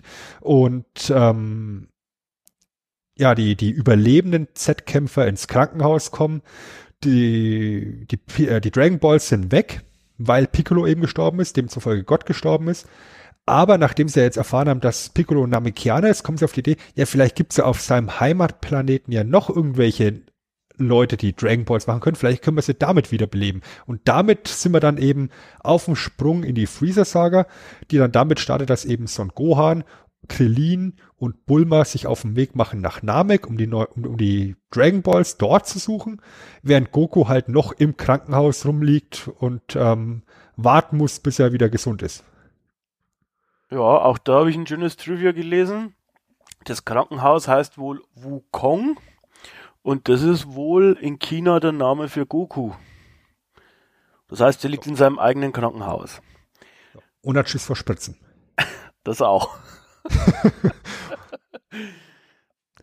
Also, wenn du der stärkste Kämpfer der Welt bist, ne, dann gibt's nicht viel, was dich schockiert. Aber Spritzen und die eigene Frau, das äh, kann ich nachvollziehen, weil, weil Chichi ist, ist, ist ein Drachen. Also die Chichi, die wir in Dragon Ball kennenlernen, ist total süß eigentlich, aber die Chichi in Dragon Ball Z ist wahrscheinlich so das unsympathischste Vibe, was du dir anlachen kannst. Wahrscheinlich ist er deswegen immer auf Kampf aus und trainiert. Da muss er nicht zu Hause sein, weißt du? In Dragon Ball Super erfahren wir auch, dass er gar nicht weiß, was Küssen ist. Also ich kann schon verstehen, warum sie frustriert ist. Aber er muss wissen, was nach dem Küssen kommt, sage ich mal, weil er hat doch einen Sohn oder zwei oder vier oder acht. Also spätestens seit Boris Becker wissen wir, wie Samenraub funktioniert. Also die Chichi, die ist ja, ist ja ein ganz durchtriebenes Luder. Verstehe, verstehe. Alex, Samenraub bist ja du eigentlich auch. Also um deine schlechte Überleitung mal von Samen äh, zu benutzen, ähm, äh, aus Samen werden ja auch können ja auch Bohnen werden und ähm, weil ja Son Goku im Ah, Sehr gut. ähm, ähm, es gibt nämlich in Dragon Ball magische Bohnen. Ähm, die lernen wir eben auch in Dragon Ball in der normalen Serie schon kennen und diese Bohnen, wenn du eine davon isst, wirst du in 0, nichts wieder geheilt. Also egal was du hast, äh, Knochenbrüche, egal was, du bist sofort geheilt. Und deswegen liegt auch Son Goku äh, generell nicht immer allzu lange in, in, äh, in Schmerzen quasi oder in, Krankenhäusern, sondern dann kommt immer der äh, ist mir der Name auch entfallen. Ich muss mal in Dragon Ball nochmal reingucken. Der kleine dicke Junge mit Schwert. Yachirobi. Yachirobe, genau. Äh, der, äh, der bringt gern mal die Bohnen. Das, das, das ist auch so, auch so ein Ding, was sich über ganz Dragon Ball und Dragon Ball Z zieht. Der, der, der gibt die immer an die, an die Leute, die verletzt sind und dann sind die immer ganz, ganz schnell geheilt. Also deswegen, äh, zu Verletzungen ausheilen gibt's bei Dragon Ball im Endeffekt nicht, die essen eine Bohne und gut ist. Und das zieht sich auch durch die ganze Serie eigentlich, weil diese magischen Bohnen immer wieder wichtig sind in den wichtigen Kämpfen. Die Z-Krieger oder immer oder wer auch immer oder die, die Helfer der Z-Krieger und so weiter, ist natürlich auch immer wieder teils fast fast tot und dann holt man halt eine magische Bohne, die isst man und dann ist man wieder fit. Also das ist auch so, das zieht sich wirklich von von immer wieder weiter, immer in den wichtigen Kämpfen taucht der gute Mann mit dem Bohnen auf. Aber es macht auch irgendwo die, die ganze Dramatik ein kleines bisschen kaputt, ne? Weil egal wie sehr du auf die Fresse bekommst, du frisst eine Bohne, bist wieder gesund. Genauso wie, weißt du, im Endeffekt, jeder Tod in der Serie ist irgendwo, naja, dann ist er halt mal tot, ne? Weil mit den Dragon Balls können wir ihn sowieso wiederholen. Ja. Es ist halt irgendwo so ein kleines bisschen antiklimatisch, ja. Also es wird eben hier mit der, mit der, mit der Piccolo-Situation ist es nochmal anders, weil die Dragon Balls zu dem Zeitpunkt dann eben weg sind. Aber Spoiler, die wird's wieder geben und die werden auch wieder die Power haben, Leute wieder zu beleben. Und das wird halt wirklich einfach exorbitant ständig benutzt. Ne? Also, während du in der Dragon Ball Ursprungsserie immer noch ewig nach den, nach den Dragon Balls suchen musstest, findet das jetzt halt alles nur noch im Hintergrund statt. Bulma hat die scheinbar immer so in der, in der, in der, in der Abstellkammer dann gelagert, weil wenn mal wieder irgendwie Krillin mal wieder gestorben ist, dann kann man halt mal wieder, wieder beleben. Ist halt Ja, ein kleines bisschen Geschmäckle an der ganzen Frage Geschichte. stellen? Ja. Äh, äh, Dragon Balls. Also, ähm, äh, was passiert denn, wenn man die verwendet? Und, also, erste Frage. Und zweite Frage, darf man sich dann theoretisch alles wünschen, wie bei einem Genie oder so, oder wie? Oder? Also, Also bei den ja, mach, mach du, Alex. Also, okay. Äh, Also, es, da, auch da muss man wieder unterscheiden. Es gibt dann im Laufe der Serie auch verschiedene Dragon Balls. Es gab die, also die Dragon Balls, die auf der Erde waren. Wenn du die gesammelt hast, durftest du einen Wunsch äußern. Ähm, dann ist Shenlong, ist der Drache, der erscheint dann und der erwünscht, der, der äh, erfüllt dir dann den Wunsch. Äh, soweit ich jetzt mich noch erinnern kann, ähm, man darf jetzt, man kann sich aber nur das wünschen, was, äh, wie soll ich es erklären? Ähm, äh, der was Wunsch, deiner Macht liegt. Genau, in seiner Macht. Also wenn, wenn, du- wenn du irgendwie eher die Erde beherrschen willst, das kann er, kann er nicht machen, weil er hat die Macht dafür gar nicht. Also ähm, so, solche Sachen gehen nicht. Ähm, und auch, ähm, weil du gemeint wenn er gestorben ist, der kann zum Leben wieder weg werden. Auch das gilt nur, wenn man eines nicht natürlichen Todes ähm, gestorben ist. Also im Kampf ja, aber wenn jetzt einer an, wie auch immer, an Altersschwäche gestorben ist, den kann man dann nicht so einfach äh, wieder auferstehen lassen. Okay. Das sind so, gibt Und so wenn du ein länger paar als Regeln. ein Jahr tot bist, geht's auch nicht. Genau, genau, das war Okay. das dritte, genau. Gibt also ein paar Regeln. Allerdings dann auf Namek, das dann sind wir immer in dieser Freezer-Saga, da wollen sie eben auch die Dragon Balls sammeln. Da gibt's nämlich die Super Dragon Balls. Und da Mechanischen. ach, die Super Dragon Balls sind wieder was anderes. Stimmt, die amerikanischen. Richtig. Ähm, und da hat man dann äh, drei Wünsche, ne? Da hast du drei Wünsche, aber da Drei kannst du dann Wünsche. zum Beispiel auch nur, wenn du, wenn du die Leute wiederbeleben willst, nur einen einzigen pro Wunsch. Stimmt. Genau, ach, genau so war das. Ja, ich, ja, ich hätte ja, ein Ich bisschen hoffe, besser da gibt es immer eine Gebrauchsanweisung vorher, weil sonst kommt man ja durcheinander. Und du musst Irgendwie. den Wunsch auf Namekanisch natürlich äußern, weil Porunga, das heißt, der, der, der, der namekanische Sache, der, der hat's halt nicht so mit, mit Fremdsprache. Verstehe. Äh, Und dann, wenn man, also, und die, die verschwinden dann, muss man dann wieder neu sammeln, oder wie? Oder, Die oder, verschwinden dann, die werden dann ein Jahr lang zu normalen Steinen und dann nach einem Jahr sind sie wieder aktiv und dann kannst du wieder sammeln. aber ich könnte sie behalten, oder wie? Nee, ah, die, die gehen, also, die, die werden in der Welt rumgeschossen. ach so, okay. Man muss sie schon wieder noch mal suchen, eigentlich. Und Wobei, sagen, wobei, wenn du schnell bist, könntest du zumindest versuchen, einen zu fangen oder so. das hat man doch schon haben mal gemacht. schon. Genau. Das haben sie nämlich auch schon gemacht, ja. Ähm, und auch hier muss man sagen, mal um, um, auf, auf Bulma nochmal, die hat nämlich ähm, einen Scouter erfunden, um Dragon Balls zu orten. Aber es geht natürlich nur, wenn die nicht in, zu Stein sind. Wenn sie zu Stein ist, kannst du sie nicht orten. Ist ein Stein, logisch. Aber sie hat eben ein Gerät gebaut, wo man eben Dragon Balls orten kann. Auch das Gerät wird auch im Laufe der Serie immer wieder benutzt. Immerhin halb erklärt, warum die dann immer so schnell wieder die Dragon Balls hat, eigentlich. Also vor allem später war es ja dann so, ja später war es ja eigentlich auch inzwischen auch fast schon ein bisschen irrelevant, weil ähm, die konnten eh innerhalb von Sekunden von von Land zu Land äh, fliegen und das hat dann irgendwie so gefühlt fünf Minuten gedauert, bis die alle Dragon Balls hatten. Also das war dann auch alles so ein bisschen an absurdum geführt, das Ganze. Das ging dann auch sehr schnell. Bei Dragon Ball normal hat man ja zig Folgen gebraucht, um alles, um alle Dragon Balls zu finden und dann irgendwann im Laufe von Dragon Ball Z ging es ja dann echt ruckzuck. Also die hatten ja äh, alle- zwei, nach, nach, nach zwei Episoden quasi schon alle Dragon Balls wieder zusammen. Und wie, wie gesagt, bei, bei Shenlong hast du halt dann nur einen Wunsch grundsätzlich, aber wenn du es geschickt formulierst, dann kannst du dir halt so ziemlich alles wünschen, was halt innerhalb seiner Macht ist. Ne? Also da wird dann halt immer gesagt, bring bitte alle Leute wieder zurück ins Leben, die von dem und dem getötet worden sind, außer die ganz Bösen. Geil. Ja, also da, da musst du halt, da musst du halt dann äh, geschickt formulieren, was du möchtest, dann, dann geht das schon. Ja, und dann sind wir eigentlich dann auch in der, in der Freezer-Saga angekommen, würde ich sagen, oder? Ja. Und das ist dann eben das, äh, der Moment, wo dann Dragon Ball Z die Erde verlässt und das Ganze eben zu einer Weltraumstory wird. Ähm, es werden halt dann keine, keine Erdenmonster oder die Kämpfe finden nicht auf der Erde statt, sondern eben im Weltraum auf dem Planeten Namek, dem Heimatplaneten der Namekianer, also auch Piccolos Heimatplaneten. Welch Wunder, da gibt's tatsächlich Dragon Balls. Und durch den Kampf zwischen Goku und Vegeta über den Scouter hat der Weltraumtyrann Freezer von den Dragon Balls erfahren. Und der ist nicht nur super stark und super grausam, sondern auch super machtgeil und beschließt, naja, wenn ich mir alles wünschen kann, dann wünsche ich mir Unsterblichkeit, dann bin ich ein unsterblicher, super starker, grausamer Weltraumtyrann und niemand kann mich aufhalten. Und ist deswegen auf dem Weg nach Namek mit seinen, mit seinen ähm, Sidekicks und ähm, ja, sammelt dort fleißig Dragon Balls, was er sehr subtil macht, indem er einfach massig Namekianer abschlachtet. Und in der Zwischenzeit kommen eben Krillin, äh, Son Gohan und Bulma eben auf Namek an. Der schwer verletzte Freeze, äh, schwer Vegeta landet auf, dem, auf seinem Basisplaneten, auf dem Planeten Freezer. Die sind ja immer sehr ähm, kreativ mit der Namensgebung. Ja? Also Freezer kommt vom Planeten Freezer, während Vegeta vom Planeten Vegeta kommt. Ja? ähm, wird geheilt dort und macht sich dann eben auch auf dem, auf dem Weg nach, Planet, äh, nach dem Planeten Namek, um eben ja, selber auch unsterblich zu werden. Weil er dann beschließt, wenn ich unsterblich bin, kann ich Freezer kalt machen. Bin ich der Chef im Universum. Und so kommt es halt dazu, dass im Endeffekt dann alle Player auf Namek landen und mit der Zeit dann eben Goku auf der Erde auch wieder gesund wird.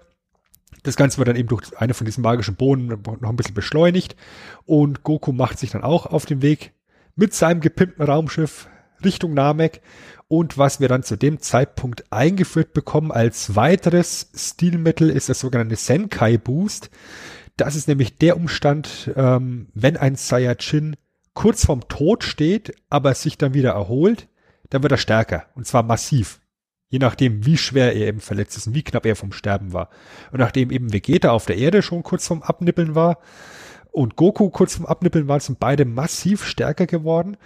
Und Goku entdeckt praktisch selber diese, diese, diese, diese Eigenschaft des Saiyajins und bringt sich dann eben auf der Reise nach Namek immer wieder in die Situation, kurz bevor er stirbt, indem er eben in seinem Raumschiff im Endeffekt auf sich selber schießt. Und jedes Mal kurz bevor er stirbt, dann eben eine von den magischen Bohnen frisst, ist wieder, ist wieder stärker, ist wieder gesund, kann sich wieder abschlachten. Kann man mal machen. Und genau durch diesen Senkai-Boost äh, erfahren eben Vegeta und Goku während der Freezer-Story unfassbare ähm, Power-Ups. Kommen die eigentlich alle vom gleichen Planeten, diese Saiyajins oder so? Oder, oder? Die kommen alle vom gleichen Planeten. Alle vom, vom Planeten Vegeta, wo eben der Vater von Vegeta, dessen Name, Achtung, Vegeta war. ähm, der König war allerdings dann eben von Freezer das ganze Volk unterworfen und schließlich auch ausgelöscht worden ist. Bis auf die paar Saiyajins, die wir jetzt eben hier eben noch im Spiel haben. Aber Freezer selbst ist kein Saiyajin. Freezer selbst gehört zur sogenannten Freezer-Rasse. Verstehe. Ich erkenne Ja. ein Muster. Ja, To- Toriyama war ein sehr kreativer Kopf, glaube ich. Ja, auf Namek ähm, gibt es dann auch so eine, so eine Art Äquivalent zu unserem Erdengott. Das ist dann eben der Oberälteste, das ist so praktisch so eine Stammeskultur, was die da haben, der eben dessen Leben im Endeffekt auch mit den, mit den äh, Dragon Balls verknüpft ist. Und der hat die Möglichkeit, Potenziale in dir zu wecken und somit bekommen Gohan und Krillin von ihm Power-Up. Das heißt, wir haben auch irgendwo in den Stories erklärt, warum auf einmal jetzt alle Charaktere stärker sind. Ähm, Vegeta schafft es durch sein, durch sein Power-Up zwei von drei Handlanger von Freezer relativ problemlos zu besiegen, verliert dann allerdings gegen den dritten, weil der sich verwandeln kann. Aber dadurch, dass er eben auch wieder halb totgeschlagen wird, bekommt er auch wieder seinen Senkai-Boost und kann dann letztendlich dann eben auch den dritten Handlanger, Sarborn, besiegen. Und wird halt durch diese ständigen Power-Ups halt auch immer arroganter und, und selbstsicherer und denkt, ja, eigentlich bin ich ja ein Super Saiyajin. Da fällt der Begriff zum ersten Mal. Ähm, was wir dann letztendlich auf Namen bekamen, ist ein riesengroßes Katz-und-Maus-Spiel. Ja, also Gohan und Krillin und Bulma haben Dragon Balls gefunden und Vegeta hat ein paar Dragon Balls und Freezer hat ein paar Dragon Balls, aber letztendlich kommt keiner wirklich weiter, weil du brauchst ja alle sieben. Und somit belauern die sich gegenseitig. Jeder hat irgendwo einen Vorteil für sich. So ein richtig schöner klassisches Me Mexican Standoff ist das. Ne? Freezer ist halt super stark, viel stärker als alle anderen. Vegeta hat die meisten Dragon Balls zu dem Zeitpunkt und ähm, Son Gohan und, und Krillin sind ein bisschen die Guerillas in dem, in dem ganzen Konzept, weil die halt ihre, ihre Energie unterdrücken können, deswegen nicht von einem Scouter gefunden werden können. Und nachdem ihm alle möglichen Handlanger beseitigt sind von Freezer, äh, bestellt Freezer eben seine, seine Top-Söldner zu sich, das Ginyu-Kommando, die Ginyu-Force. Und als die dann ankommen, muss es zu einer Allianz kommen zwischen Vegeta, Krillin und äh, Son Gohan, weil die ansonsten alle jede für sich chancenlos wären.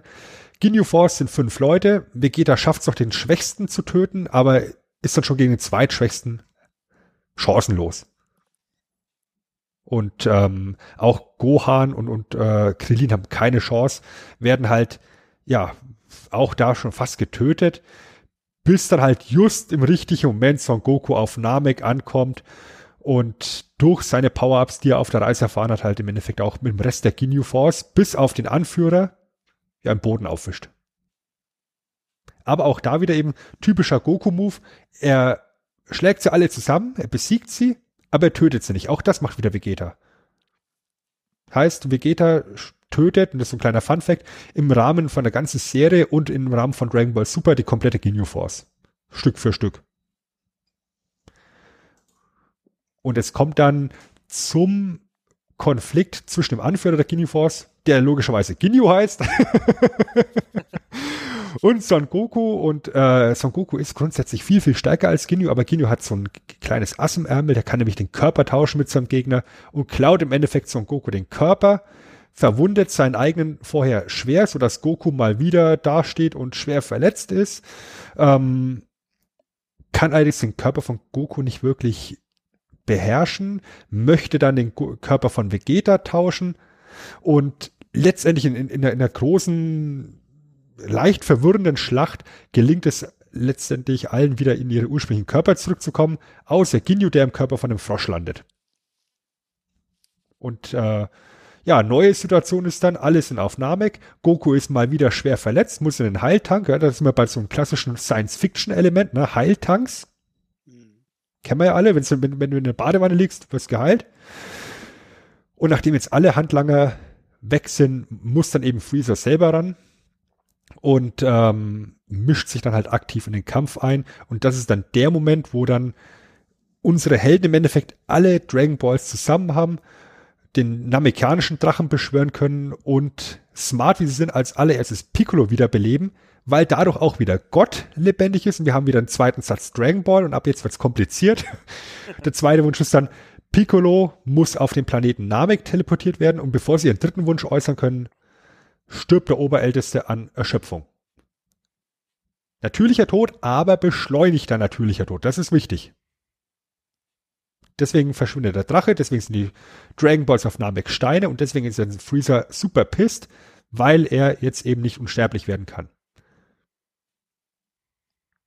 Alex, willst du weitermachen? Oder soll ich noch ein bisschen? Äh, mach noch ein bisschen weiter, du, du bist dann im Flow. Gut, dann, dann, dann flow ich hier mal weiter. Ähm, Piccolo landet dann auf Namek, ähm, findet den sterbenden Nel, das ist sozusagen der einzige noch lebende Kämpfercharakter, der, der auf Namek war, sozusagen der Beschützer vom Oberältesten, den hat Freezer auch halb tot geprügelt schon. Und er vereint sich mit ihm. Das ist nämlich auch so ein, so ein Special Feature, was die Namekianer haben. Die können sich in einen Körper eben vereinen. Also nicht nur auseinandergehen, wie es eben Piccolo und Gott gemacht haben, sondern auch wieder zusammen. Und durch diese Vereinung bekommt Piccolo massives Power-Up, ist dann zu dem Zeitpunkt der stärkste Z-Fighter, den sie haben. Und Freezer ist halt immer noch super stark und offenbart, dass er seine Kraft auch stärken kann, indem er sich einfach verwandelt. Und ja, macht mit Leichtigkeit einen überarroganten Vegeta fertig, tötet ihn dann auch. Und ähm, Vegeta, der sich halt bis dato für einen Super Saiyan gehalten hat, äh, beißt hier zum ersten Mal in Dragon Ball Z ins Gras. Zum ersten Mal, weil kommt noch öfters. Aber auch notwendig für seine Entwicklung, oder? Damit er endlich mal einen Dämpfer bekommt, der junge Definitiv, Mann. weißt du, dann, dann liegt er halt wirklich da und, und, weint am Schluss, weil er, weil er verzweifelt ist und, und praktisch sein, sein Stolz. Das ist eben das, das stärkste Charaktermerkmal von Vegeta ist sein Stolz und der wird ihm halt hier genauso wie sein Körper gebrochen. Und Piccolo ist dann zu dem Zeitpunkt halt wirklich viel, viel stärker, kann eben mit der, mit der ersten Verwandlungsform von Freezer noch mithalten. Ähm, Freezer verwandelt sich weiter in die nächste Form. Da schaut das so ein kleines bisschen aus wie ein Xenomorph aus Alien. Hm, das kommt hin, ja. Der ist dann aber auch direkt auch schon wieder viel stärker als Piccolo. Das heißt, ähm, zu dem Zeitpunkt ist Piccolo dann schon wieder chancenlos.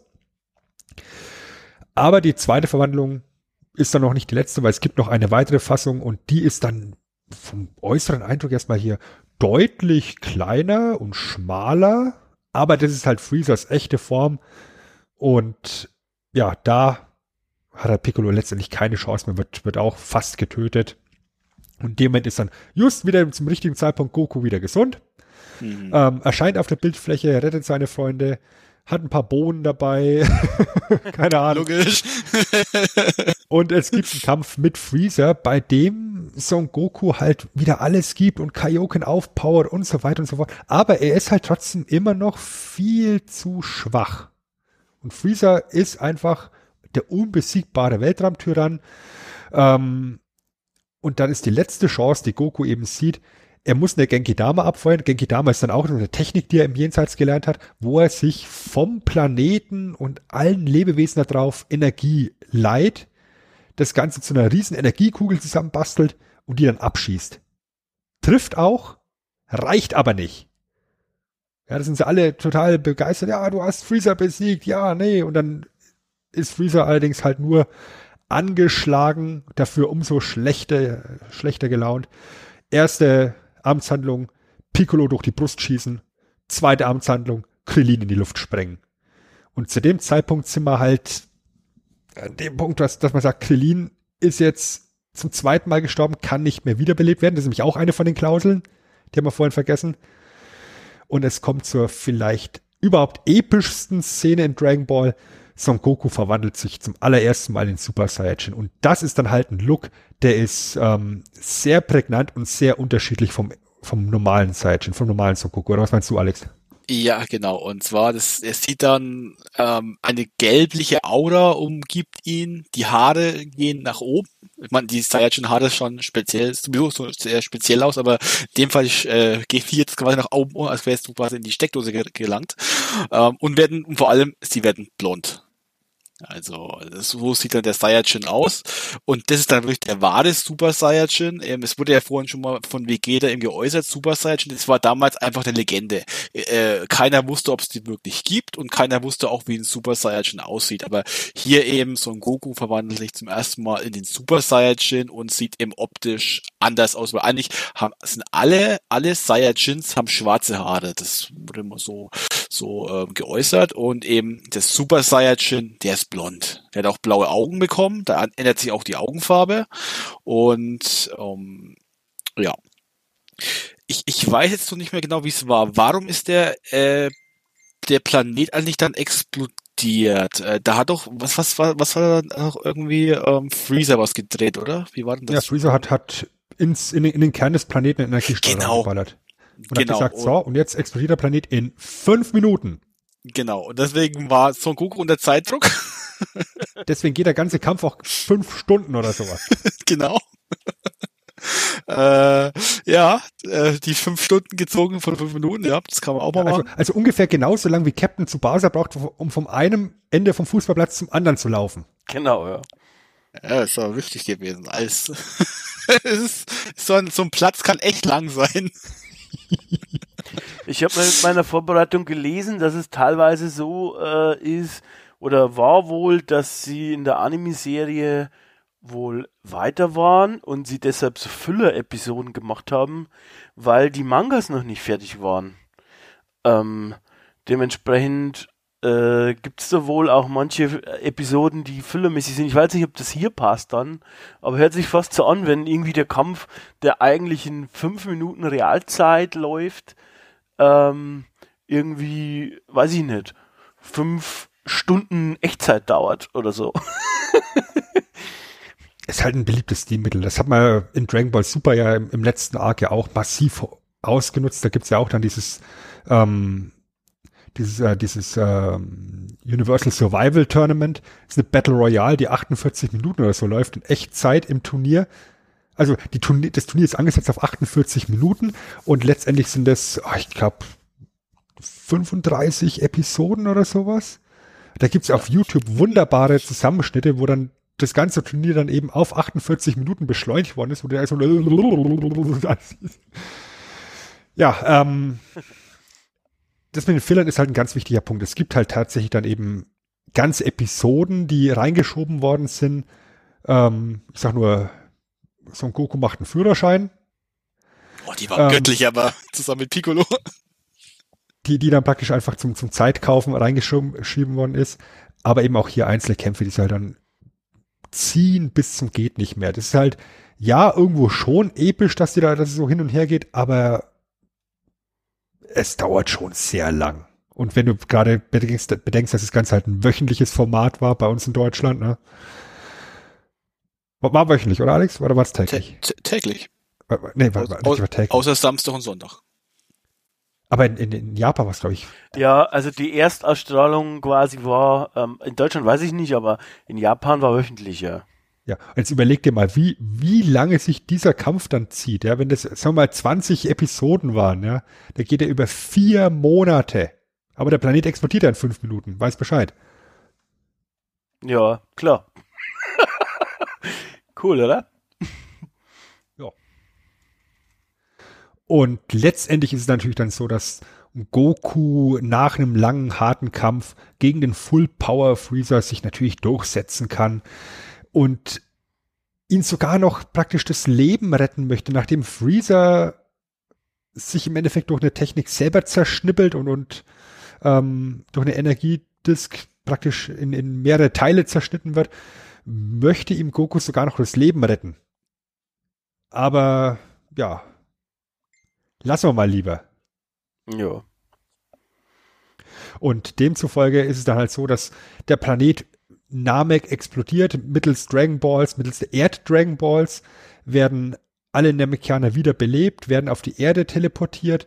Ähm, und Goku kann sich halt, wie wir dann feststellen, im letzten Moment gerade noch so retten, während Freezer halt mit dem Planeten Namek explodiert. So sollten wir meinen. Ist es etwa nicht so? Also, du, du, du.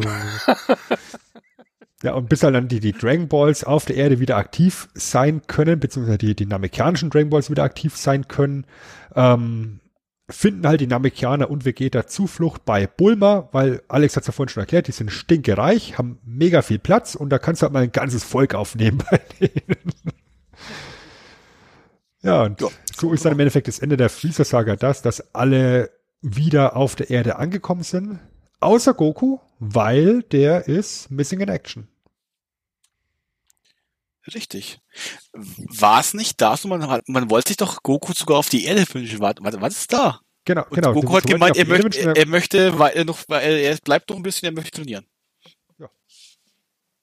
Ich Ist glaube, halt es ist der, wegen der Frau. Es ist nicht wegen dem Training. Training macht er nur, weil sonst wird es langweilig. es ist ein hervorragender Vater halt, ne? Du, hat, hat, einen, hat, einen, hat einen kleinen Sohn daheim hocken, ja, und der so, Ja. Ist egal. der wird schon klarkommen. ja. Ich lerne jetzt hier mal neue Techniken. Ja, Vater Number One, vermutlich, da hast du recht, ja. Definitiv. Muss man aber sagen, in dem Moment, also in dem Zeitraum, hat er eine der wichtigsten äh, äh, Techniken gelernt, die überlebenswichtig waren für die restliche Dragon Ball Z Saga, wenn man so überlegt. Weil die wurde ja, war ja im Dauereinsatz dann später. Ja, aber die ist auch ein sehr smartes Mittel, die man, was man einführt. Was halt dann auch für die, für die Suche der Dragon Balls halt sehr wichtig wird. Was halt das, das Wichtige ist an dem Freezer Arc, ist halt eben diese Einführung des Senkai Boosts. Allerdings wird er halt auch direkt dann wieder so komplett übertrieben, weil halt, ja, auch hier Goku, Vegeta, auch Son Gohan mehrfach eben fast sterben und dadurch halt so unfassbar exorbitant schnell stärker werden. Was wir aber halt auch haben, ist so die einzige wirkliche Charakterentwicklung bei Goku, meiner Meinung nach, wo zum ersten Mal eben der Saiyajin-Stolz durchkommt, weißt du, weil bis, bis vor ein paar Wochen war er halt der Meinung, er ist halt ja, ein starker Mensch mit einem Affenschwanz oder der, der, der mal einen Affenschwanz hatte. Und jetzt ist ihm halt klar geworden, er ist ein Außerirdischer. Und es kommt zum ersten Mal dieser Saiyajin-Stolz bei ihm durch, als er eben Vegeta rächen will. Und es kommt, indem, indem er sich in den Super Saiyajin verwandelt, auch zum ersten Mal diese, diese, ja, harte und teilweise auch ein bisschen grausame Seite von ihm durch, wo er seinen, seinen, seinen kleinen Sohn einfach anbrüllt und sagt, du verpiss dich jetzt, ich mach das jetzt hier. Das ist richtig. Das, das wurde ja auch später mal von Vegeta erklärt, dass du zum Super Saiyajin ähm, auch nur zum Super Sai- Saiyajin nur werden kannst, wenn du eine gewisse emotional aufgeladen bist, also wenn du wirklich sauer bist und böse bist und diese, da, das setzt du als Saiyajin wohl nochmal Energien frei und das kann, macht dich dann außerdem nochmal zum Super Saiyajin. Das, das hat dann im Vegeta damals, der dann damals eben gesehen hat, dass er zum Super Son Goku zum Super Saiyajin wird, äh, wollte es natürlich nachmachen quasi und da hat es mal so erklärt, wie er, wie er das vorhat zu machen und da war er damals auch so unglaublich frustriert, dass es nicht geklappt hat und erst ab dem Zeitpunkt, wo er richtig sauer auf sich selbst war und auch irgendwo traurig, erst dann hat er den, den, den, den Sprung zum Super Saiyajin geschafft als Vegeta. Also deswegen, das wurde auch nochmal erklärt, deswegen er erklärt auch, warum dann Son Goku ein bisschen sich der, der Charakter von Son Goku etwas geändert hat. Das Ganze hat man aber auch irgendwie im Laufe von Dragon Ball dann die Sachen mit Super Saiyajins auch irgendwie auch schnell wieder fallen gelassen, weil dann später konnte es ja jeder ohne großartige Anstrengungen inzwischen dann wann würde ich, das ist so ein kleiner Kritikpunkt, dass dann doch alles sehr einfach war. Der Super Saiyajin war ein Riesending in der Freezer-Saga, aber dann am Ende war das halt einfach, ja, das ist halt Super Saiyajin, der Standard hier, ne? Und das konnte auf einmal jeder das ganz Schlimme ist ja, wie es jetzt dann im Nachgang eben im Rahmen von Dragon Ball Super in den letzten Jahren dann noch auch hier mit Reverse Engineering noch dazu ja, geschichtet ja. worden ist, mit den, war wie sind diese Zellen, S-Zellen, die du als Saiyajin halt hast und je reinherziger und gut, gutmütiger du bist, umso mehr hast du und umso leichter wirst du zum Super Saiyajin keine Ahnung und es muss im Rücken kribbeln. Oh Gott, oh Gott, oh Gott. Weißt du, also das, ist halt, das ist halt ganz viel Käse, der halt im Nachgang da dazugekommen ist. Man hat es in der Freezer-Saga mit diesem legendären Super Saiyan, den es nur einmal in tausend Jahren gibt, ähm, richtig gut aufgebaut. Ähm, umso größerer What the fuck-Moment war es dann, als dann Vegeta das auf einmal auch konnte. Aber als dann eben tatsächlich dann am Schluss jeder das konnte, jeder, der irgendwie so halbwegs Saiyajin ist, so einen Tropfen Saiyajin-Blut mal angeguckt hat, ähm, ab dann wird's halt tatsächlich ein kleines bisschen inflationär, sag ich mal. Aber auf der ja. anderen Seite brauchst du dann, brauchst du nicht auch dann sowas, weil sonst denkt man sich, warum macht er nicht eigentlich ständig hier Super Saiyajin? Weil wenn die anderen das nicht könnten, dann ähm, wären sie ja auch keine Gegner mehr, oder? Das ist aber auch so genau der Punkt, warum dann eben auch alle anderen Charaktere komplett in den Hintergrund rücken, weil letztendlich dann einfach nur noch Saiyajin den ganzen Ton angeben. Ja. Mit Super Saiyajin-Verwandlungen und werden immer stärker und sind die perfekten Kämpfer und so. Und alle anderen Charaktere sind halt wirklich nur noch Statisten. Ja. Und das ist halt das, das Traurige irgendwo, weil dann eben durchaus interessante und von den Fähigkeiten her talentierte Kämpfer ähm, komplett einfach nur noch dastehen und, und Bohnen werfen halt, ne? hm. Schade. Also es ist, es ist halt, ist halt irgendwo schwierig. Das ist auch das, was, was mir noch am, am ehesten ähm, als Kritikpunkt einfällt. Das, äh, der, der Fun Fact zum, zum Design vom Super Saiyan ist halt der, dass Toriyama einfach keinen Bock mehr hatte, die Haare da und schwarz auszumalen. Deswegen hat er beschlossen, okay, der wird blond. Und Manga ist halt schwarz-weiß gezeichnet, also hat er einfach sich die, die, die Zeit sparen können, ähm, die Haare auszumalen. Deswegen ist das Super Saiyan blond. Und genau deswegen hat auch Vegeta halt irgendwann keinen Schwanz mehr, ähm, keinen Affenschwanz mehr, weil Toriyama einfach keinen Bock mehr hatte, das Ding zu animieren, weil sich jedes Mal überlegen musste, wenn er jetzt die und die Kampfhaltung einnimmt, wie positionieren wir jetzt den Affenschwanz am besten? Hm. Wir lassen ihn einfach weg. Ja, außerdem als Deutscher gefällt uns natürlich blond und blauäugig auch ganz gut, ne? Mega. bei Frauen. Dann, dann, dann, dann guck dir mal, dann guck dir mal den 13. Dragon Ball Film, also den 13. Dragon Ball Z Film an, wenn, wenn dann Son Goten und Trunks Adolf Hitler verprügeln. What the fuck? ja. Okay. Ja, aber auf den ja. habe ich natürlich angespielt, ne? Weil blond, blauäugig, reines Blut, oder was hast du vorhin gesagt? Wenn der Bluttropfen ja. hört sich schon gut an. Sag ich mal. so. Aber okay. Ja, nach der Freezer-Saga macht man einen kleinen Zeitsprung in der Geschichte. Ähm, ein Jahr später äh, ist man dann angesiedelt und ähm, wir steigen im Endeffekt ein, dass die, die, die Z-Kämpfer praktisch ihr ganz normales Leben führen. Die Namekianer sind wieder zurückgekehrt auf ihrem Planeten, auf ihren neuen Planeten Namek, haben sich einen neuen gewünscht und sind dorthin geflogen. Ähm, Vegeta ist bei Bulma geblieben und sie spüren, dass sich eine wahnsinnig starke Kraft dem Planeten nähert Und es stellt sich raus, es ist ein Raumschiff, es ist Freezer, der überlebt hat, der Cyborg-mäßig wieder zusammengesetzt worden ist. Und er hat seinen Papa dabei. Und die machen sich alle bereit zum Kampf und ja, scheiße, wie sollen wir, wie sollen wir Freezer besiegen ohne Son Goku? Und dann erscheint auf einmal, kurz bevor es zum Kampf kommt, ein Teenager, der sich sensationellerweise auch in Super Saiyan verwandeln kann und ja, aus Freezer Gulasch macht. Also wortwörtlich. Hat ein Schwert dabei, zerschneidet ihn in feine Häppchen, ballert das ganze Zeug weg. Rückstandslos beseitigt. Und genauso macht er auch den, den Vater kalt. King Cold. King Cold. kalt. Der Bruder von Freezer heißt übrigens Cola. Cooler. Cooler, ja. Das ist, das ist sehr interessant auf jeden Fall. Äh, ja, genau. Ja, übernimm mal. Okay, ich übernehme. Ähm, ja, es stellt sich dann raus, dass der junge Mann, der King Cold und, und Freezer äh, zusammengeschnipselt hat, äh, aus der Zukunft kommt. Und der junge Mann heißt Trunks. Zu dem Zeitpunkt ist äh, der Trunks aus der Zukunft, um, aber zu dem Zeitpunkt ist auch der Trunks schon geboren worden. Also äh, zwischen äh, der Freezer-Saga ähm, Äh, und der äh. Cells. Was? Äh, äh. Nicht? War er noch Nee. nicht geboren? Der, der, Ach nee, stimmt. Stimmt, er erzählt davon, dass er bald geboren wird. Ja. Genau, so, so war's ja. Genau, da, genau, genau so war das ja. Er erzählt, er erzählt eben, ähm, ich habe ein bisschen den Faden verloren. Genau, er, er kommt, Der- er, kommt, er, kommt aus der er Zukunft, aus der und, warnt, Zukunft. und, und warnt eben davor, dass dies, dass bald Cyborgs auftauchen werden auf der Erde. In drei Jahren. Weil er aus der genau. Zukunft kommt, weiß er genau, wann Son Goku wieder auf der Erde ankommt, sagt, okay, ähm, äh, wir warten jetzt einfach, Goku kommt gleich, ich habe eine Kapsel dabei, da ist ein Kühlschrank drin, mag jemand was trinken? und stellt sie dann eben Goku vor, ich bin Trunks, ich komme aus der Zukunft, ich bin der Sohn von Bulma und Vegeta. Und dann fällt Goku erstmal so das Kinn bis zum Boden runter. So, was? Die waren schon sehr alle überrascht, dass er, dass er eine Kapsel auspackt mit Capsule, ähm, weil es ja eigentlich die Marke ist, wo, wo die, die Familie Briefs ähm, erfunden hat. Und da waren sie schon sehr verwirrt in dem Ganzen.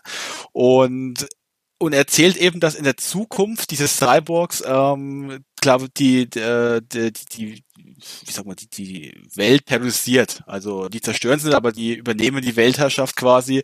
Und ähm, Trunks kam eben aus der Zukunft, um quasi äh, die schon mal zu warnen, dass die auftauchen und dass die doch bitte trainieren sollen, sich vorbereiten sollen und so weiter. Ja. Vor allem, ganz, ganz wichtiger Punkt, die sind so stark, diese beiden Cyborgs, dass sie eben auch halt alle Z-Fighter besiegt haben. Ähm, Trunks ist der letzte Kämpfer auf der Welt. Also eine super düstere Zukunft. Und Goku ist an einem Herzvirus gestorben. Also nicht im Kampf unterlegen, sondern an einem Herzvirus gestorben. Der allerdings in der Zukunft heilbar ist. Und deswegen hat er ein Medikament für Goku dabei und sagt, nimm das rechtzeitig. Und die Cyborgs kommen in drei Jahren um die und die Zeit an dem und dem Ort. Bereitet euch vor. Und Ganz. dann machen wir den nächsten Zeitsprung. Genau, Zeitsprung drei Jahre später. Ähm, die Z-Fighter haben sich dann alle schon vorbereitet. Ähm, und genau, und da war der Zeit, in dem Zeitraum hat Vegeta Bulma eben geschwängert und der kleine Trunks ist geboren. Und ähm, die Cyborgs, wie, wie angekündigt von Trunks, die Cyborgs erscheinen auch wirklich. Kam, kam es nicht, nicht sogar ein bisschen zu spät? Wenn ich Die kamen an einem anderen Ort raus. Genau, äh, irg- irgendwas war doch da, genau. Irgendwas äh, war ein bisschen anders, als Trunks erzählt hat. Weil wir eben durch diese Zeitreise eine unfassbar ja, komplexe Zeitreisemechaniken, Paradoxen wieder aufgemacht haben, alternative Zeitlinien. Ihr kennt das ja, was halt so immer passiert bei Zeitlinien. ne? Das, das passiert ja jedem Mal. Ne? Auf Mhm. alle Fälle erscheinen die Cyborgs ein bisschen anders wie, wie geplant und vor allem sie schauen anders aus, wie es Trunks in Erinnerung hat. Das war echt eine ultra komplexe Story eigentlich, das Ganze, wenn ich jetzt darüber nachdenke. Es ist echt schwer, das nachzuerzählen, weil du es echt lange nicht mehr geguckt hast. Ja, auch die ganze Timeline generell. Also die habe ich mir auch reingezogen. Äh, die Timeline, äh, das ist ja auch ultra krass ausgearbeitet. Also auch viel, äh, also weit vor Dragon Ball waren so die ersten äh, Drachen und dann Götter und keine Ahnung, was gemacht wurde. Äh. Ähm, das ist schon abgefahren generell. Es, es hängt, ist schon komplex, ja, kann man sagen. Und es ist dann im Endeffekt so, dass äh, Son Goku sich halt wie alle anderen auch vorbereitet hat und dann eben gegen einen der beiden Cyborgs, gegen C19 kämpft, aber tatsächlich den Kampf verliert, weil just in dem Moment, in dem er zu kämpfen anfängt, sein Herzvirus sich meldet und er hat natürlich nicht seine Medikamente genommen, der alte Dulli. Ja, er stirbt fast dran und kurz bevor er stirbt, wird er allerdings dann gerettet von Vegeta, der zur Abwechslung mal zum richtigen Zeitpunkt am richtigen Ort ist und dann eben präsentiert, so, ich war in den letzten drei Jahren nicht nur am Schwängern, sondern auch am Trainieren und vor allem Dingen am Verwandeln und ich habe jetzt auch den Super Saiyan drauf und ja, da bleibt nicht mehr viel übrig von C19. Richtig. Und dann taucht nämlich auch der liebe Trunks aus der Zukunft nämlich wieder auf und will helfen. Und da wird ihm aufgelöst ähm, und er fragt erstmal, gegen die habt ihr gekämpft.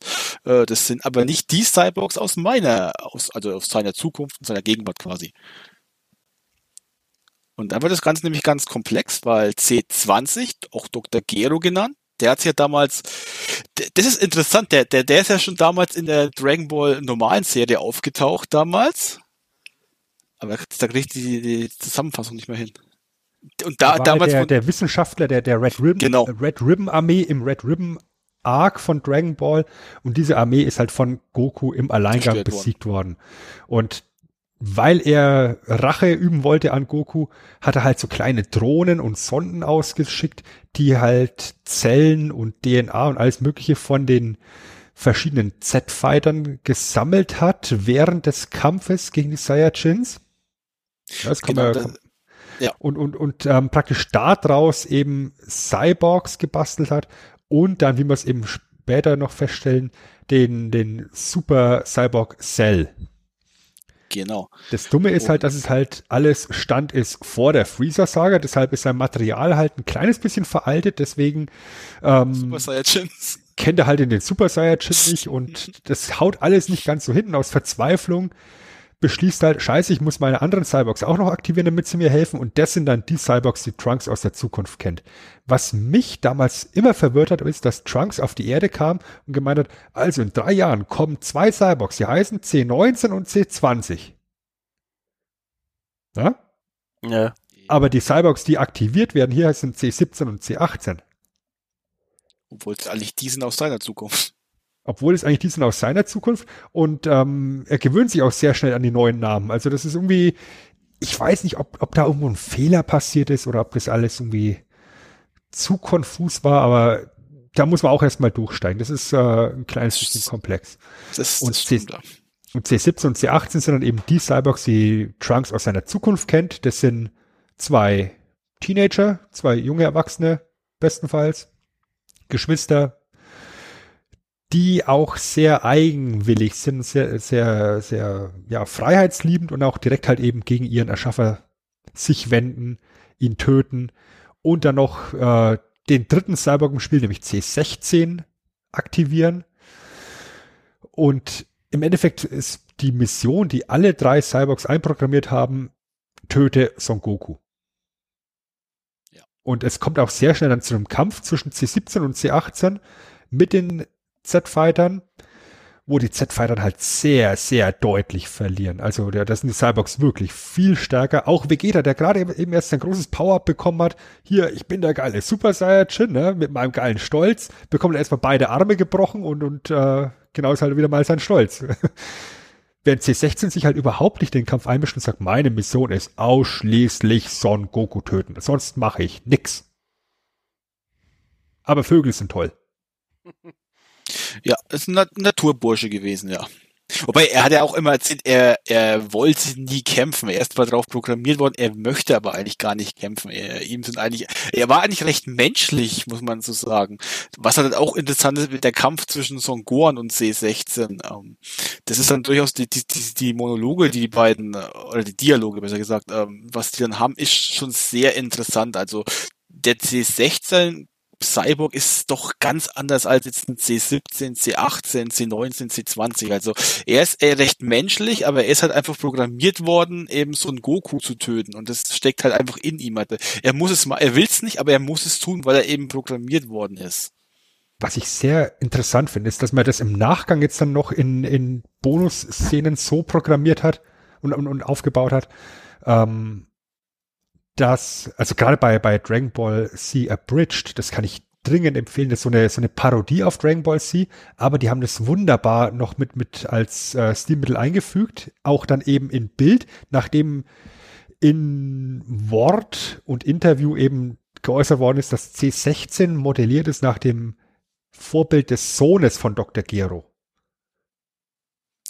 Oh, cool. Ja, und im Endeffekt, also die, die Idee ist die, Dr. Gero, eben dieser böse Wissenschaftler der, der Red, Ribbon, Red Ribbon Armee, hat einen Sohn, der eben ausschaut wie C16, der während der, An während der Attacke von Goku auf die Red Ribbon Armee Basis gestorben ist.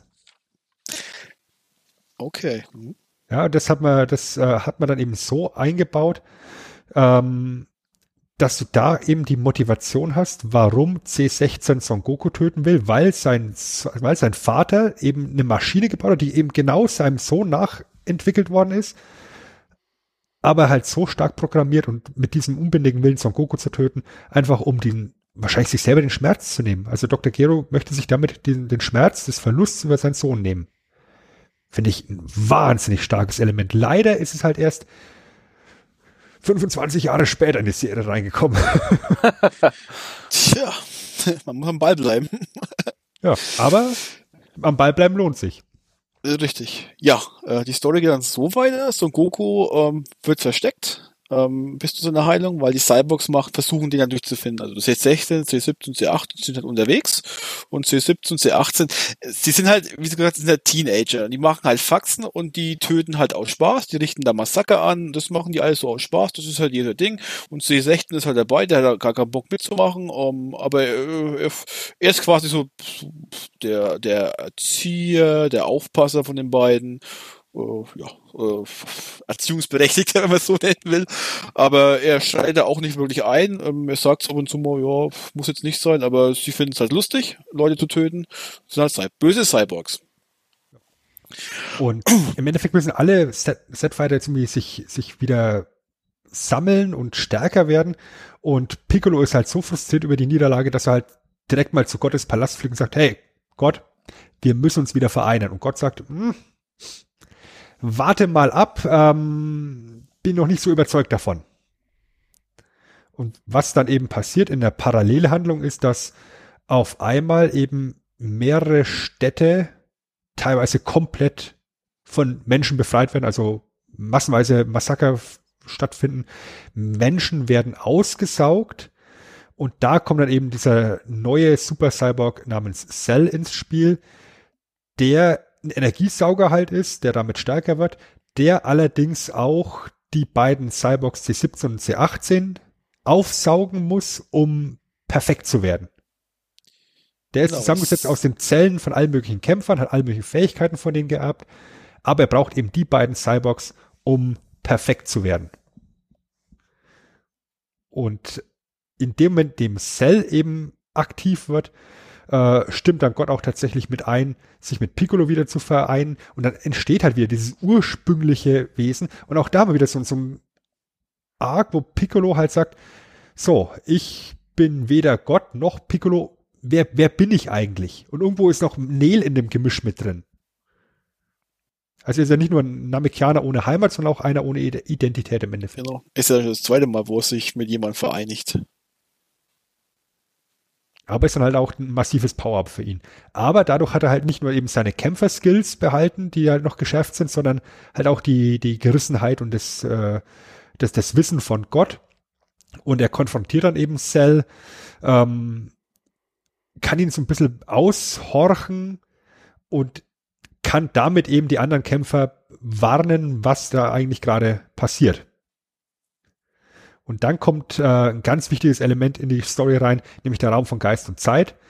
Goku ist wieder fit, Herzvirus ist überstanden und schlägt dann vor, dass sie in diesen ominösen Raum von Geist und Zeit reingehen. Das ist eine alternative Dimension in Gottes Palast, wo ein Tag in der realen Welt ein Jahr innerhalb des Raums darstellt. Das heißt, du kannst ein Jahr da drin trainieren und in der realen Welt vergeht nur ein Tag und demzufolge kannst du natürlich dann auch innerhalb von dem einen Tag massiv stärker werden. Gerade die Saiyajins.